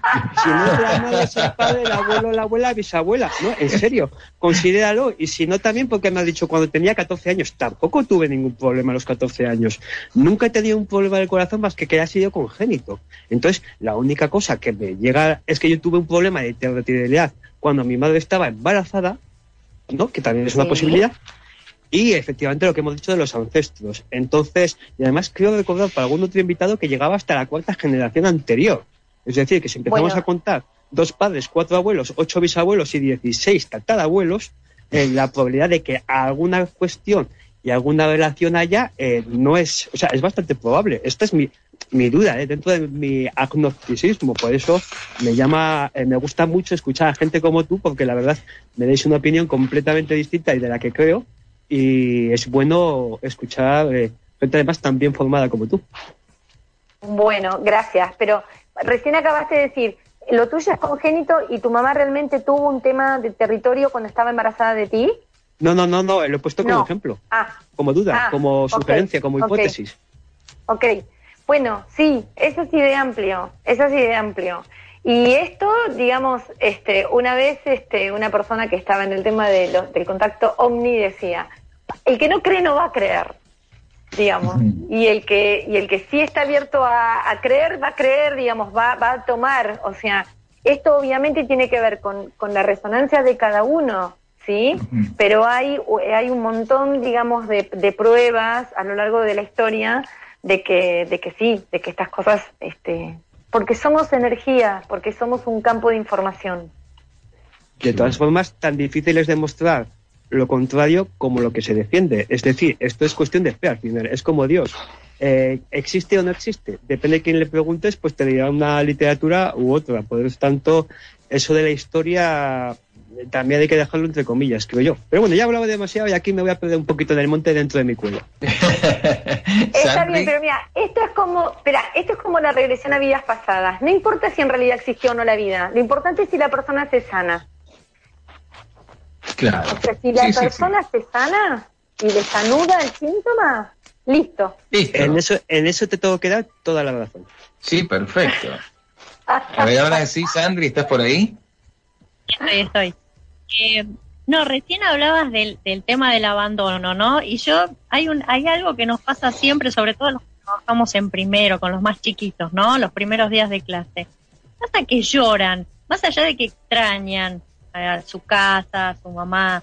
¿Hay algún, hay algo más en eso? O sea, porque generalmente se da en los, en los, en primero, no se da por ahí quizás tanto en jardín, se da en primero.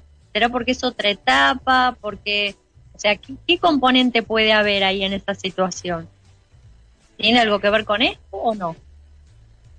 Eh, digamos que nosotros en lo que es la biodecodificación eh, hacemos mucho foco en lo que es lo biológico. Lo biológico es, como yo le digo a mi gente, más allá de que nos depilamos, nos tenimos el pelo y nos vestimos, de alguna manera nosotros seguimos funcionando como el hombre de las cavernas, como eh, bien desde lo biológico y nosotros somos mamíferos sea, nosotros, eh, si estamos fuera de la manada, estamos en peligro de muerte, ¿no?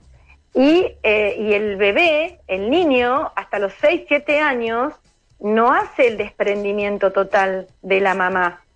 Entonces es lógico y natural que cuando empieza a salir al mundo, digamos, y bueno, y, deja a su mamá o no la ve a mamá por un tiempo, que sienta ese miedo es como el elefantito en el medio del desierto, ¿no es cierto? O sea, siente que se puede morir porque no está ni su mamá ni su manada. Es como natural, aparte todos traemos la herida del abandono a nivel inconsciente, ¿no es cierto? Algunos la tienen que pasar más, otras menos, pero bueno, todos la tenemos. Y eh, vos recién hablabas de, siempre hablando de numerología, ¿no? Eh, ¿Cuánto es importante y en cuánto influye, por ejemplo, la fecha de nacimiento de una persona? Muchísimo. Un estudio numerológico sin fecha de nacimiento es prácticamente estéril, digamos. Uno puede sacar, digamos, cuál es el número del alma de la persona, que es el espíritu, que es lo más profundo de lo que somos, nuestra esencia. Uno puede sacar un montón de información, pero la fecha de nacimiento es nuestro aprendizaje, es el mayor aprendizaje que traemos a nuestra vida.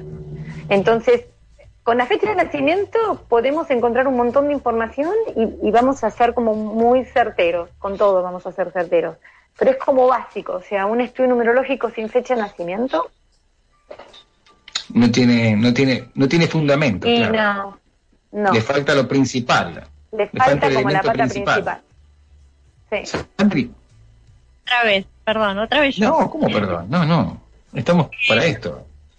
en relación a la numerología, ¿se puede diagnosticar, por ejemplo, una dislexia, una dislalia, una disgrafía con, con, la numerología? ¿Se puede prever algo de eso? O sea, ¿que puede llegar a haber algún problema de este tipo o no? No. No. cosas de tipo. No. ¿Mm? No, no. Eh, dado que no nos queda mucho tiempo, tenía otra duda, ¿no? Que también siempre he ido a pescar entre tus cosas. Este, ¿Qué quiere decir bruxismo? ¿Qué es el bruxismo? El bruxismo es una sintomatología que tenemos la mayoría de los seres humanos, eh, que es que mordemos eh, fuerte, generalmente mordemos de noche y, eso nos produce grandes contracturas en la zona de la mandíbula, exacto. Y hay bruxismos muy, muy, muy fuertes que, bueno, que desgastan los dientes, este, o sea, produce todo un trauma a nivel maxilar y los dientes, o sea, se desgastan los dientes. ¿El origen, según vos, Silvia? Bueno, digamos, lo, lo más del 3D sería el estrés, ¿sí?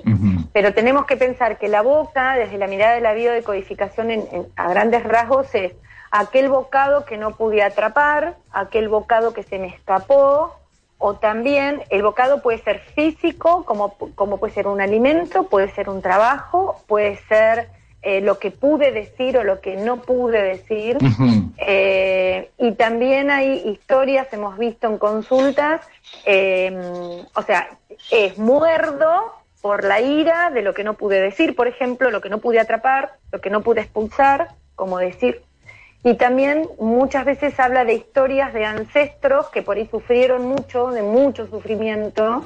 Sí. Eh, por ejemplo, bueno, yo he atendido gente que, que era, estaba relacionada con tíos que estuvieron, eh, que son desaparecidos y que se sabía que por ahí habían sufrido torturas y todo. Entonces, este que viene a consulta, de alguna manera está expresando en ese bruxismo todo ese sufrimiento. ¿Entiendes? Sí, sí, sí, perfectamente, ¿no? Pero claro, es algo inconsciente, porque si sucede mientras uno duerme, o sea, si por ahí durante el día no no creo que uno conscientemente lo, o sea, lo puede evitar, si quiere, imagino. El tema es la noche cuando, cuando uno duerme, mientras uno está durmiendo.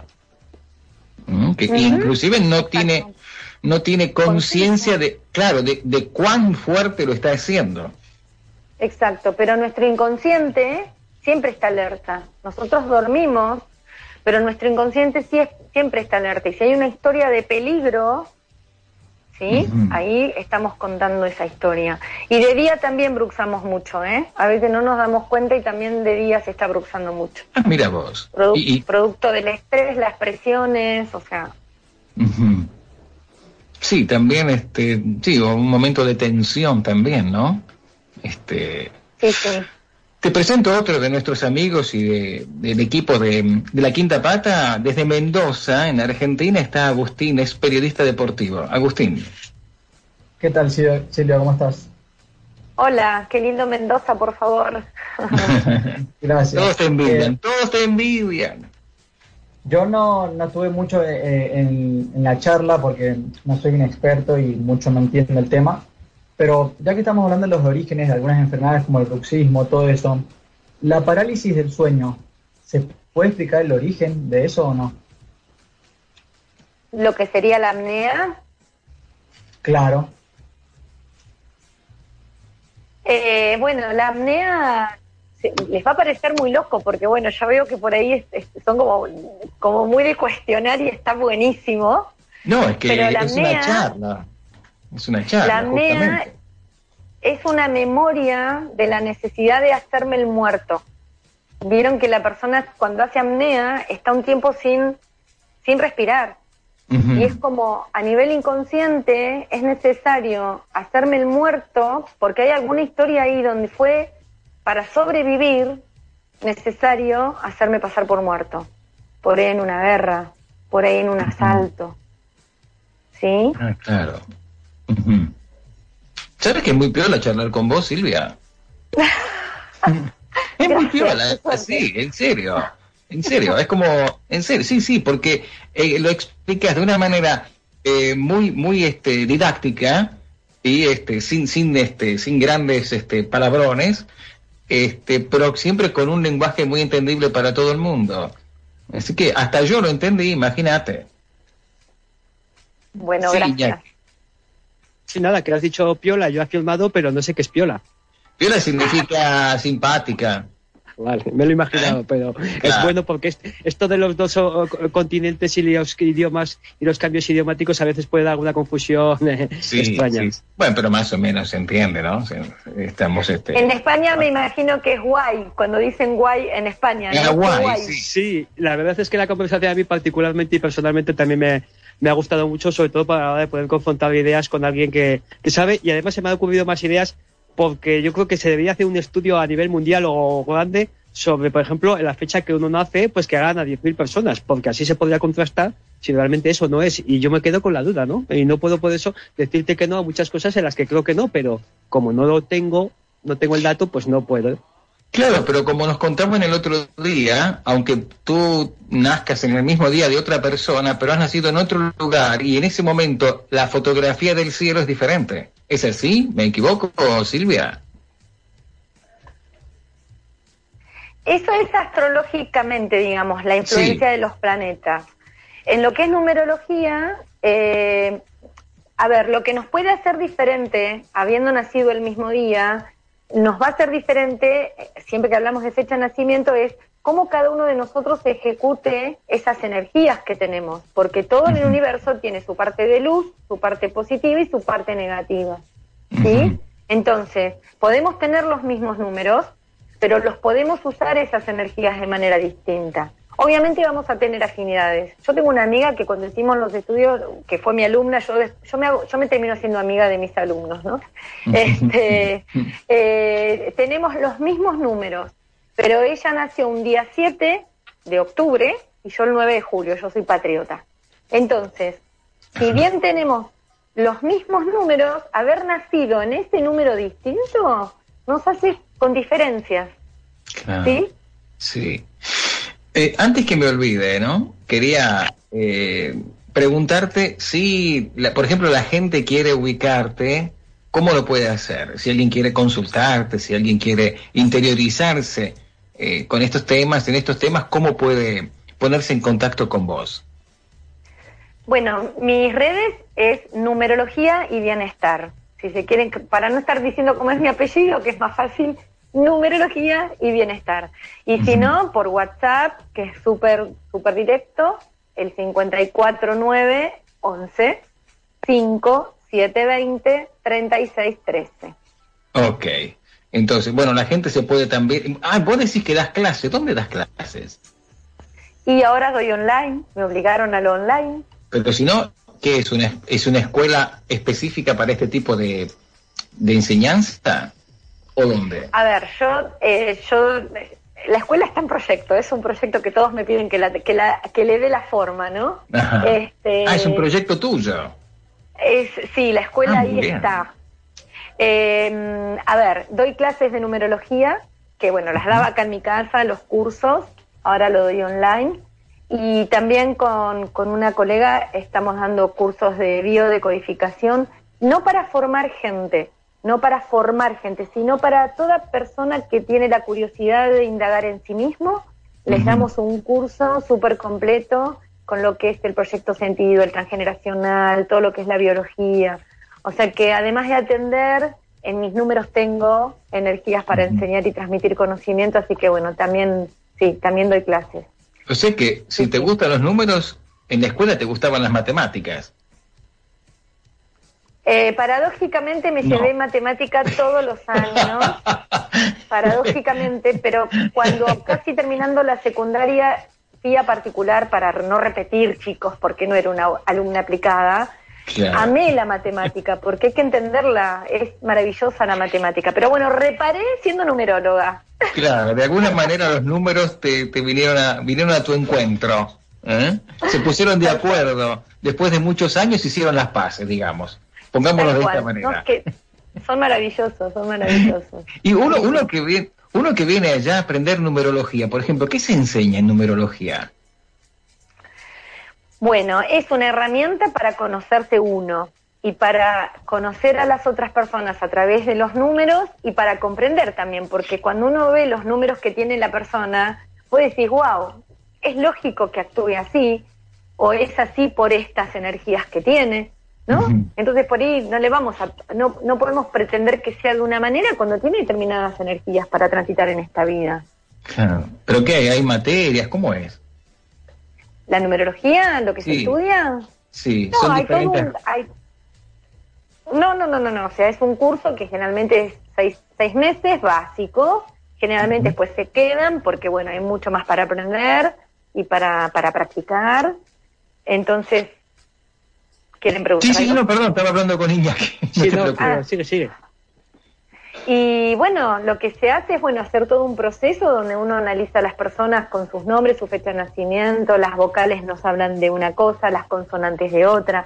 Podemos, hay, se hace todo lo que es la predicción también, o sea, ver con qué energías la persona cuenta, eh, cada año cuando cumplimos años, o sea. Eh, eh, Sandre, Iñaki, después tenemos que cerrar. No, no, me quedé con la... Sí, Perdón me quedé con las vocales y las consonantes. No, no, explícame un poquito más eso, porque yo el abecedario lo conozco desde otro lugar para enseñar, pero esa parte no, no sabía. Mira, una vez leí de una autora, una mujer que ahora está viviendo en Neuquén, eh, que decía que nosotros no podemos pronunciar palabras si no tuvieran vocales. O sea, las vocales son el alma de las palabras. Entonces, las vocales, el valor que nos arrojan las vocales en nuestros nombres nos está diciendo cuál es el número de nuestra alma, de nuestra esencia, que es aquello que vinimos a expresar en esta vida desde lo más profundo. Iñaki. Iñaki. No, no, simplemente como andamos justo de tiempo, por ahora ya simplemente saludar y, agradecer a la compañera, a Silvia y y que algún día a ver si nos volvemos en contra de las ondas para que me resuelvas alguna duda más que seguro me surge. Sí, siempre surge, ¿no? Esto es para, para seguir charlando, como siempre decimos, ¿no? Es este para, para hacerlo más largo todavía. Así que te vamos a volver a convocar.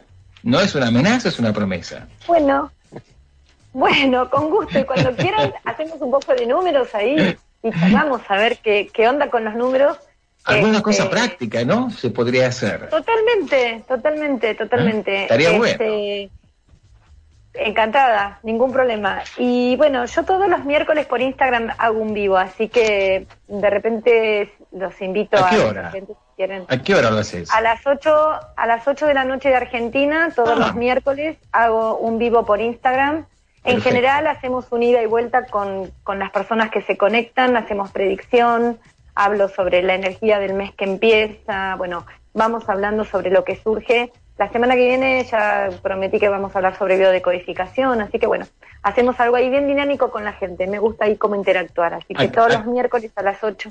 Acá justo, porque nosotros terminamos a las 7, hora de, de la Argentina, así que perfecto, encaja justito. No, acá me vuelven a preguntar si podés repetir justamente cómo es el Instagram. Numerología y bienestar. Numerología, y, bienestar. hay oyentes que preguntan. Gracias. Eh, ¿Cuál es el Instagram? Así que los miércoles a las 8 de la noche van a Numerología y Bienestar y se conectan con Silvia Berlengia, que es, este, entre otras cosas, ¿cómo, ¿cómo te definís vos? ¿Terapista? Te, este, ¿Numeróloga? ¿Cómo, ¿Cuál es tu título principal? Para redondear, digamos que esto de número, eh, mira, el inconsciente me traicionó, de terapeuta integrativa, pero la madre de todo es la numerología, ¿no? Es como que es una cosa que... Entonces, Silvia Valencia, numeróloga, ya está. Silvia, la verdad es que fue un gustazo haberte conocido, haber compartido este espacio radial con vos, hemos aprendido muchísimo, te hemos hecho enojar también. Este... claro, ¿viste? Está bueno, está bueno, está bueno el ping-pong. No, porque te dije, era una charla, no era una entrevista, ¿no? Este, porque aparte me parece que es más divertido y, este, es más constructivo, me parece, ¿no? Que, sea algo no estructurado. Va, no sé, es una idea que tenemos nosotros de esta parte de, la quinta pata. Está fantástico y es mi estilo también, así que mientras que uno cambie de ideas, intercambie y comercio, está todo fantástico. Bueno, para cerrar, decime cuál es tu número favorito. Mi número favorito y el, el mío, el 9. El 9. el, centro delantero. y es el, es el servicio a los demás, es el estar con la gente, es el guerrero también, ¿no es cierto? O sea, ah. todo tiene su luz y su sombra, pero bueno. Tenemos temas para hablar, mira cuántos temas tenemos para hablar todavía. Te agradecemos Cuando quieran. De veras, muchas gracias por haber compartido este espacio de radio aquí en la Quinta Pata. Eh, Silvia Berlengia, numeróloga, ahí está, ya lo, hacemos más, este, redondeamos justamente diciéndote numeróloga. Te agradecemos infinitamente, como te decía, así que te vamos a volver a convocar. ¿eh? Gracias, gracias por este espacio que nos regalaste. Gracias, un honor.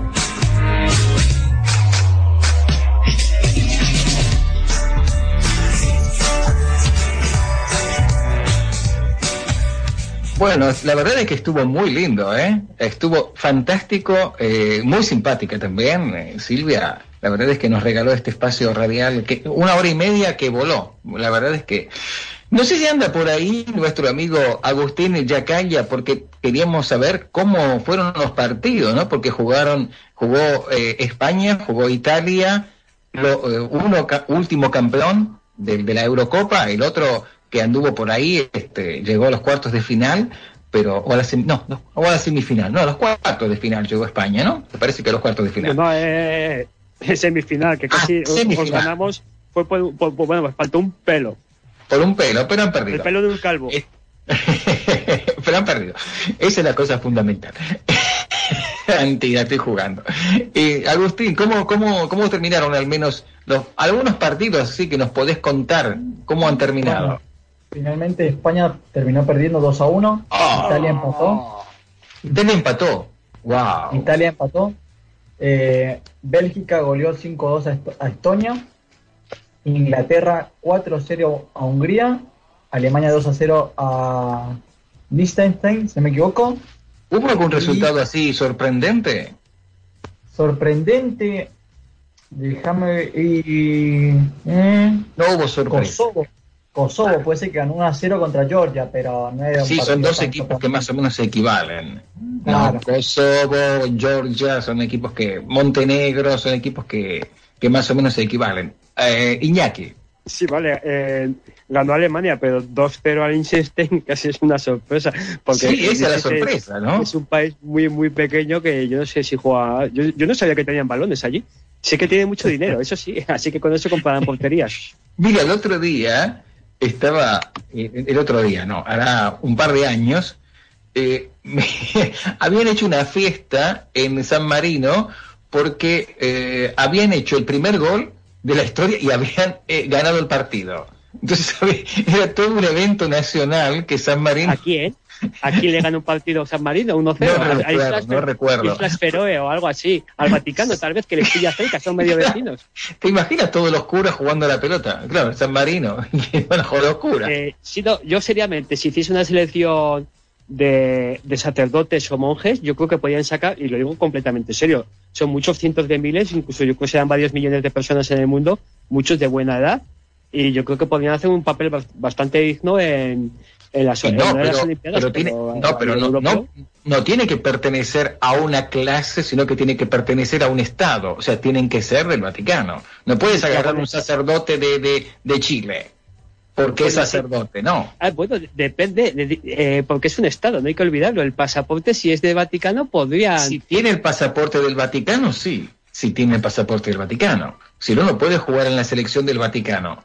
Por ejemplo, Italia tiene, tiene en este momento dos o tres, ¿no? Uno es Emerson Palmieri, que es brasileño, juega en la selección italiana, Jorginho, que también es brasileño, juega en la selección italiana, está Kim, que no sé si es inglés, no me acuerdo de dónde es, también juega en la selección italiana, o sea, se nacionalizaron italianos, bueno, sin ir muy lejos, Camoranesi, argentino, ganó el Mundial del 2006 con la selección italiana, pero porque, bueno, se, se nacionalizó eh, italiano. Estamos hablando de un tema en el que lamentablemente la seño se, eh, se, dedica a tomar mate porque, claro, la dejamos afuera de la conversación, ¿no?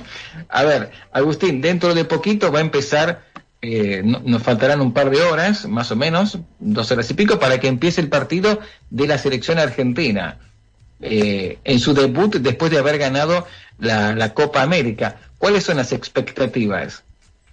Y, a ver, eh, hay que destacar que, por ejemplo, volvió eh, la selección Dybala, cuestión que no estuvo en la Copa América. Ah, claro. Ah, juega Dybala. Pero está en, como titular. No, no creo. pero se debe a las lesiones y expulsiones que tenía la selección argentina.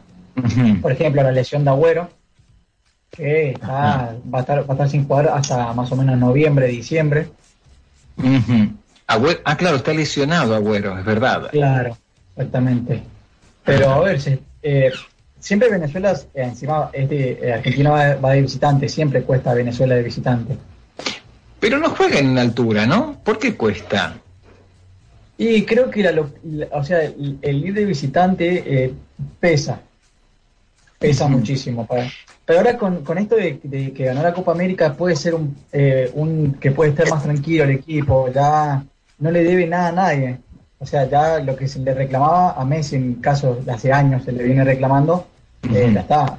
Obviamente le van a venir a reclamar la Copa del Mundo y todo eso, pero ya el peso disminuyó.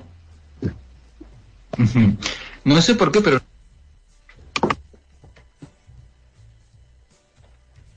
Sí, ¿no? El peso parece que, que disminuyó, pero ya poco a poco volverá la presión, hasta que no llegue el tema del, de Qatar y del Mundial y, todo eso, la verdad es que habrá que meterle que meterle caña. De todas formas, lo del fútbol está muy bien, pero yo no sé, me gustaría saber por Estados Unidos ahí la compañera Carol si se le ve y no se escucha con su sonrisa que nos puede comentar de todas esas lluvias que, es, que están cayendo, que yo veo aquí desde España, que parece que se va a inundar medio país. ¿Qué pasa por allí? A ver, espera.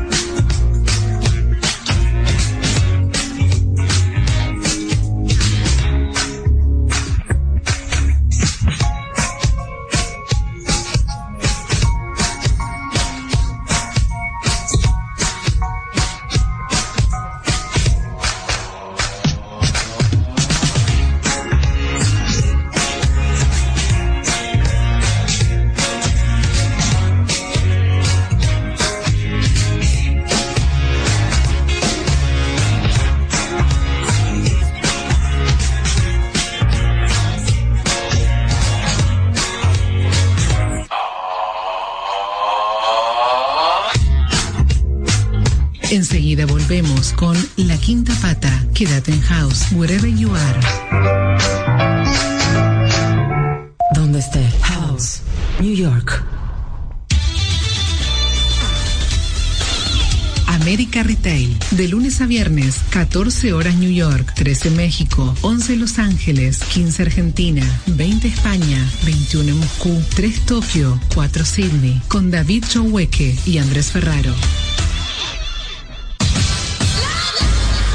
Seguinos en Facebook, Instagram, Twitter y encontranos on demand en Spotify. Estás en House New York. Estás en casa.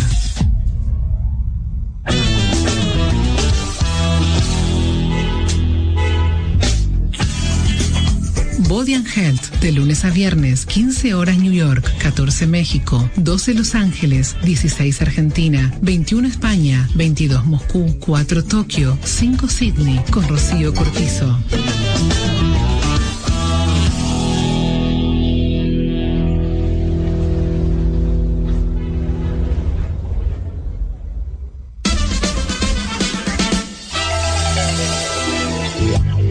Ingresa a nuestra web www.houseradios.com y descargate la app disponible para iOS y Android. Estés donde estés. Desde la web y tu móvil. Sonido online. House. Wherever you are.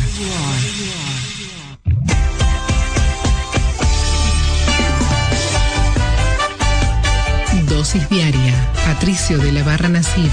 De lunes a viernes, 18 horas New York, 17 México, 15 Los Ángeles, 19 Argentina, 0 España, 1 Moscú, 7 Tokio, 8 Sydney. Dosis diaria.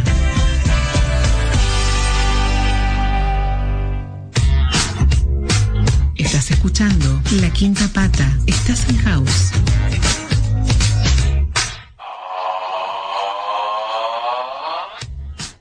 Bueno, aquí estamos de vuelta. ¿Quién sabe en dónde nos hemos caído? No sé. Hemos saltado al vacío y no sé a dónde hemos ido a parar.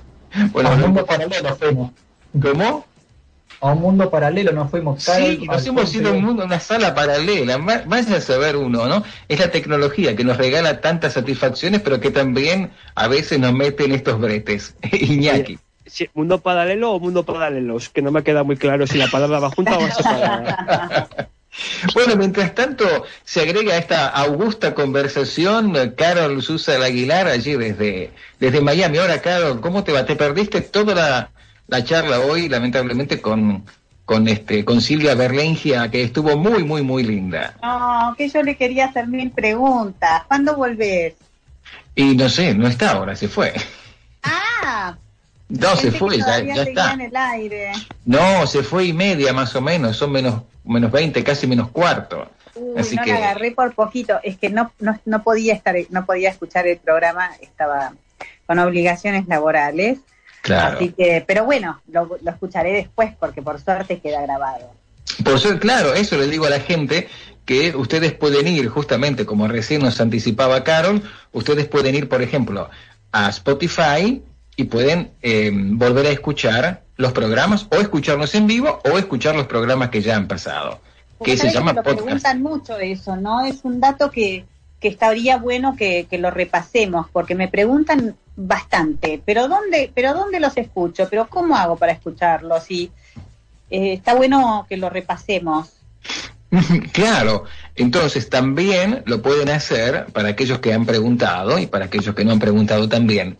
Lo pueden hacer a través de, eh, de Spotify, como recién le decíamos, y también a través de RCR FM 107.3 Metro en Barcelona. También ahí nos pueden escuchar en vivo y también nos pueden descargar el programa que ya ha sido emitido. Por ejemplo, el de ayer ya creo que esté, ¿no? Me parece que sí.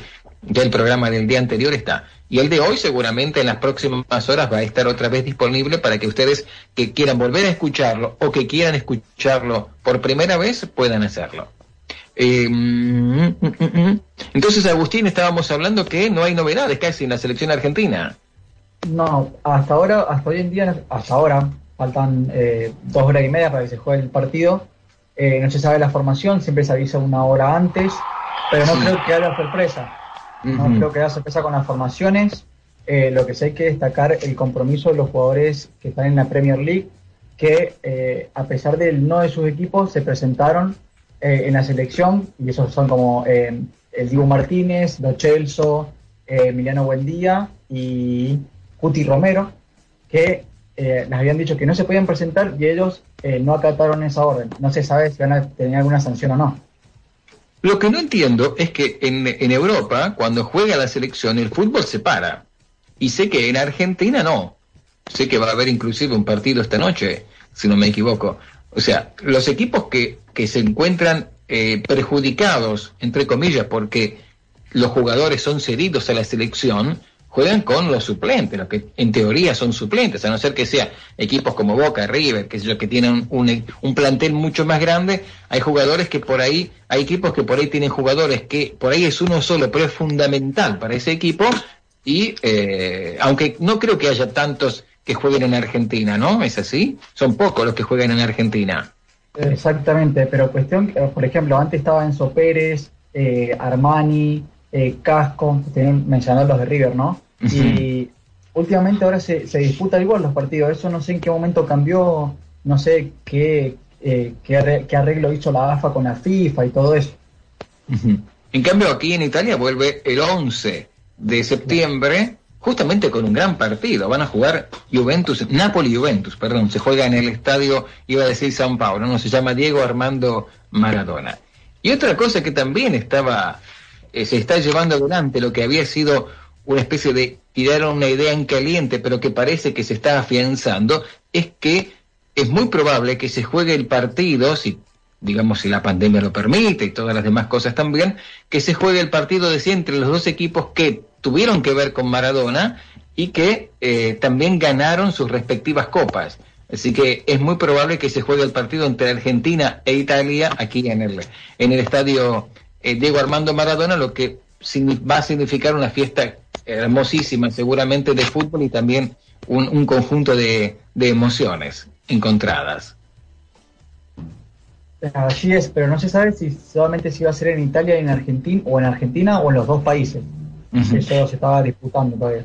Por lo que yo sé, lo, por lo que se habla en Italia, querido Agustín y queridos compañeros y audiencia, es que se va a hacer en Italia porque justamente el estadio se llama Diego Armando Maradona. Lo que sí es verdad es que en Argentina también el estadio de Argentinos Juniors tiene el mismo nombre. Entonces también es probable que se pueda que se pueda jugar ahí. Sí, Iñaki. Sin nada, antes de que se me olvide, quiero dar un eh, recuerdo a todos esos colombianos que les gusta el ciclismo, ya que hablamos de deporte, se me ha pasado porque había ganado Superman López la etapa reina de la Vuelta a España. Se ha subido un puerto que casi subía al cielo yo creo que estaba San Pedro casi en la meta y esperándole y va tercero y disputando el podio. Simplemente quería decir eso porque sabemos que tenemos también audiencia en Colombia y también en Ecuador, que está el Gran Carapaz, pero esta vez está cascado el chaval y no, no puede. ¿Cuándo termina la vuelta? Este domingo. Ya final en Santo Domingo, eh, Santiago de Compostela, perdona que me emociono. Hay una contra el ojo el último día, cosa bastante poco habitual, y parece que de todas formas todo está bastante decidido porque el gran Primoz Roglic o algo así, porque es esloveno el tío y no lo pronuncio bien, eh, va a ganar por tercera vez consecutiva la Vuelta a España, un grandísimo corredor, por cierto. ¿En España está también el Gran Premio de la Montaña? Sí, sí, sí. Lo que pasa es que en cada país lo tiene de, eh, puntos distintos y al final habrá que opinar sobre la estética. Está el blanco y rojo en, en Tour de Francia, aquí en España está el blanco y azul. Eh, con lunares azules, que yo creo que para un estampado, un hule o un mantel, depende de la región donde se pronuncie, pues queda muy bien, pero como camiseta. ¿Y el que va primero, qué color tiene la camiseta en el, Rojo. España es rojo. Y lo digo ah. hasta con la R bien dicho. La R, esa que te caracteriza. Sí, somos como Chile. ¿Chile no era también la selección rojilla o roja o algo así? Sí, sí, la roja, ¿no? La llaman, ¿no, Agustín? La llaman la roja también a, a la selección chilena. Eh, en Italia no es rosa. el que va primero, la camiseta es rosa. La maglia rosa, famosísima. Pero lo conté una vez, es porque eh, la, la, el, el, Giro de Italia lo organiza un cotidiano deportivo que justamente sus páginas son de color rosa. Y sí, eh, digamos que está en Palermo, justamente en Palermo también tiene una, la remera rosa. Eh, tiene también la sede en Milán, claramente. Pero, y, es por eso que justamente el, ganador, el que va primero y el que termina primero la, el Giro de Italia, eh, el que va primero en la general y el que gana también se queda con la, con la malla rosa, que es la, característica del Giro de Italia. Y termina en Milán, curiosamente. Y termina en Milán siempre. Porque no termina en Roma, así como siempre termina en París y en España casi siempre termina en Madrid en Italia casi siempre termina en, Milán. Lo que pasa es que Italia tiene una capital eh, geográfica y una capital económica, ¿no? Es como Estados Unidos que tiene una capital geográfica y una capital económica, y lo mismo lo tiene Australia, y lo mismo lo tiene Escocia. Entonces, Estados Unidos tiene muchas capitales económicas. Sí, pero digamos que la capital económica es New York, ¿no? Eh, en Estados Unidos. En, eh, este, en, en, en, Canadá es Toronto y la capital no es Toronto, en fin. En Italia, eh, digamos que la capital mm, legislativa, si queremos, este, eh, es, es, Roma, pero la capital económica, la que mueve la economía, es, no, no por nada la, bolsa de comercio está en Milano y no en Roma.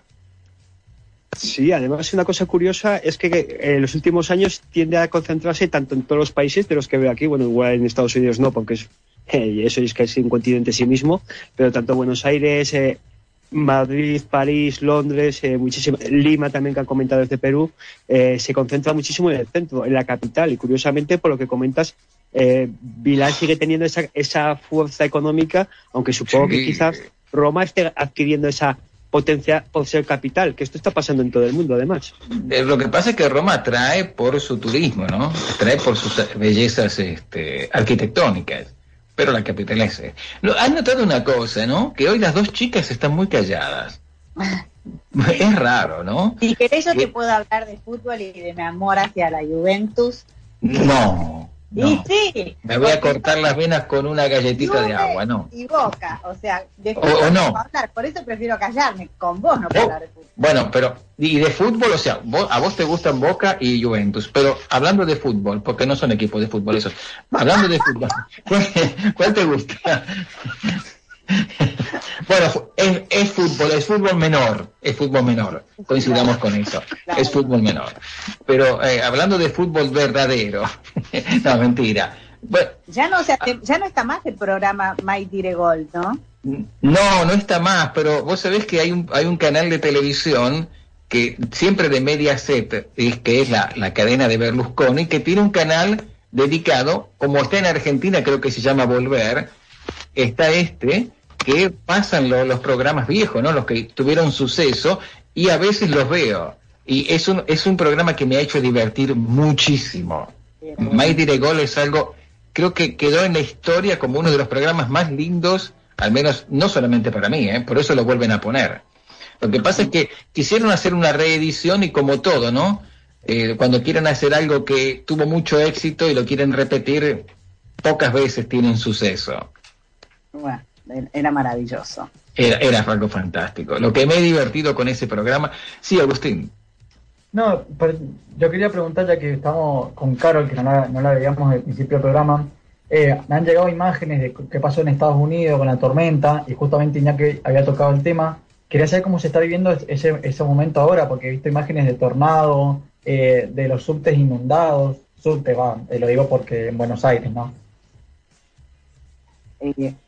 Chicos, yo estoy, acabo de llegar, estuve todo el día metida dentro de una oficina y les confieso que no me he enterado prácticamente de nada. Voy ahora a mirar un poco las redes, pero cuando yo entro al trabajo, lamentablemente, es como una burbuja. Eh, sí, empezó a llover muy fuerte acá y cuando llegué eh, me, comentaron que estos, que estos días, los días que siguen, van a ser todos de fuertes lluvias. Pero no sé, no, no sé puntualmente a qué se están refiriendo con, con lo del tornado, porque hasta ahora no escuché nada. No, yo eh, no tampoco, pero me parece que no hubo grandes problemas últimamente. Quería compartir esto con ustedes antes de terminar, ¿no? Ustedes, ¿quién no conoce a Roberto no, Perdón, pero Agustín, ¿vos escuchaste algo de, en algún lugar en particular? Eh, si no me equivoco, no sé si es eh, New Jersey o New York, por ahí, no me acuerdo. Ah. Sí, bueno, concretamente sí que he visto yo imágenes de Filadelfia, que aquello no parecía un queso, mal este, pero estaba, estaba lleno de agua. En, en, New York, como comentaba Agustín, sí que había habido algún metro que estaba inundado. De hecho, se ha parado todo el metro de Nueva York cosa que por lo visto es algo casi excepcional. Y como ayer comentaste, es que estaba, iba, estaba muy oscuro también en Miami, que parece que iba a haber tormenta. Aquí en España, también en el norte, y ha habido otras tormentas gordas. Y en Buenos Aires, casualmente, también estaba muy oscuro y parece que va a haber tormenta. Me llamó la atención y nada, espero que todo haya estado bien por Miami, que no haya quedado, como bien comentaba Agustín, en todos esos desastres que por desgracia te vas a enterar muy pronto. No, no, por ahora no. Les contaré mañana. Decía, les quería compartir esta frase que me pareció fantástica. Todo el mundo conoce a Roberto Benigni, ¿no? Ganador de, entre otras cosas, del de el Oscar eh, por La vida en verla. Y eh, recibió, eh, ustedes saben que está el Festival de Venecia, 78 octavo Festival de Venecia del Cine, este, una, una, muestra muy importante donde vienen artistas de todo el mundo, sobre todo americanos. Pero recibió el León de Oro a la carrera. y le dijo, se lo dedicó a la mujer y dijo, este león es tuyo yo merecía solamente un gatito. Mirá qué linda, qué linda frase, esta, esta dedicación de amor en un momento tan particular, ¿no? De Benigni, porque eh, digamos que es su otra mitad. Creo que Benigni sin su esposa no sería Benigni. Él la tiene en todo momento, en todas sus películas, en todas sus funciones, siempre está la esposa con él. Sí, Iñaki. Yo lo que he aprendido de Benini es una de las frases más bonitas con las que se puede despertar a una mujer, que es no principessa. y aparte de eso, también la, magnífica y preciosa metáfora de, cómo se consigue mediante un juego cambiar una realidad tan horrible por, por un juego infantil, ¿no? Eso me parece que de la película es, es brutal. y la ironía y, el humor que tiene me parece absolutamente maravilloso. Sí, se sabe, la, la, explica la constitución italiana y la Divina Comedia de memoria. La Divina Comedia es un libro enorme, dificilísimo, y el tipo te la explica, hizo programas ¿no? de televisión explicando la Divina Comedia, pero te digo que tendría que haber sido profesor, porque explica estas dos, estos dos libros tan fundamentales de una manera tan simple que eh, te quedas con la boca abierta, lo sabe a memoria, a memoria, de memoria lo sabe. Sí, Iñaki pues si lo ves alguna vez, le preguntas quién es el único personaje de toda la Divina Comedia, que yo también me lo he leído, que engaña a los demonios. Y te dirá que es una persona que es de mi tierra, del reino de Navarra, lo cual me dejó bastante asombrado. Sí, sí, es la única persona que consigue uno, uno, uno de mi tierra, y la verdad es que en aquella época existía el reino de Navarra, porque estamos hablando de la obra de 1350, creo recordado por ahí, no me acuerdo cuál, creo que era el 480, y la verdad es que me hizo muchísima gracia. Pero que sepáis, chicos, de todo el mundo, que somos buena gente en Navarra. Sí, sí, bueno, nadie lo pone en duda, nadie lo pone. El día que encuentre la Divina Comedia en, italiano y no en italiano antiguo, me lo voy a leer. Lo que pasa es que está todo en italiano antiguo, es difícil encontrarlo en un italiano digamos, cotidiano. Nos tenemos que ir. ¿Cómo? Ah, no, ¿te acordás de la película esta que hizo con, con, con este actor que murió? Con, que con Tracy, con Tracy. No, sí, Non ci resta che piangere. Ah, claro, bueno, esa también. Es un, lo vamos a hablar porque es una película fantástica. Ellos este, en un momento paran en un, en un, este, en una, en una barrera, tienen que pasar un tren y cuando pasa el tren pasan la barrera y están en otro siglo, están en la Edad Media. Colón tiene que partir Sí, ellos tienen que tratar de parar a Cristóbal Colón, que después no lo logran, pero están sumergidos en una realidad de... Es como si hubiesen entrado en el túnel del tiempo pero ellos con sus costumbres de, de esta época. Es una, es una película maravillosa. Se encuentran a Leonardo da Vinci, le quieren explicar lo que es el semáforo, lo que es, lo que es el chinchón. Es, fantástica la película. Nos tenemos que ir porque ya apareció nuestro operador ahí en la imagen, lo estamos viendo, así que eh, gracias eh, Sandri por haber estado otra vez con nosotros y a tu mate también. gracias Iñaki, un abrazo grande, nos vemos mañana. Agustín. Igualmente, ahí que estaremos. Y que en Argentina, ¿eh? Chao, Carol, hasta mañana. Chao, chicos, hasta mañana. Buenas noches. A ustedes también que sintonizaron la, quinta pata aquí en House, en New York, les mando un abrazo grande, les mandamos un abrazo grande y, y nos reencontramos mañana. Que tengan un día excelente o una noche. Chao.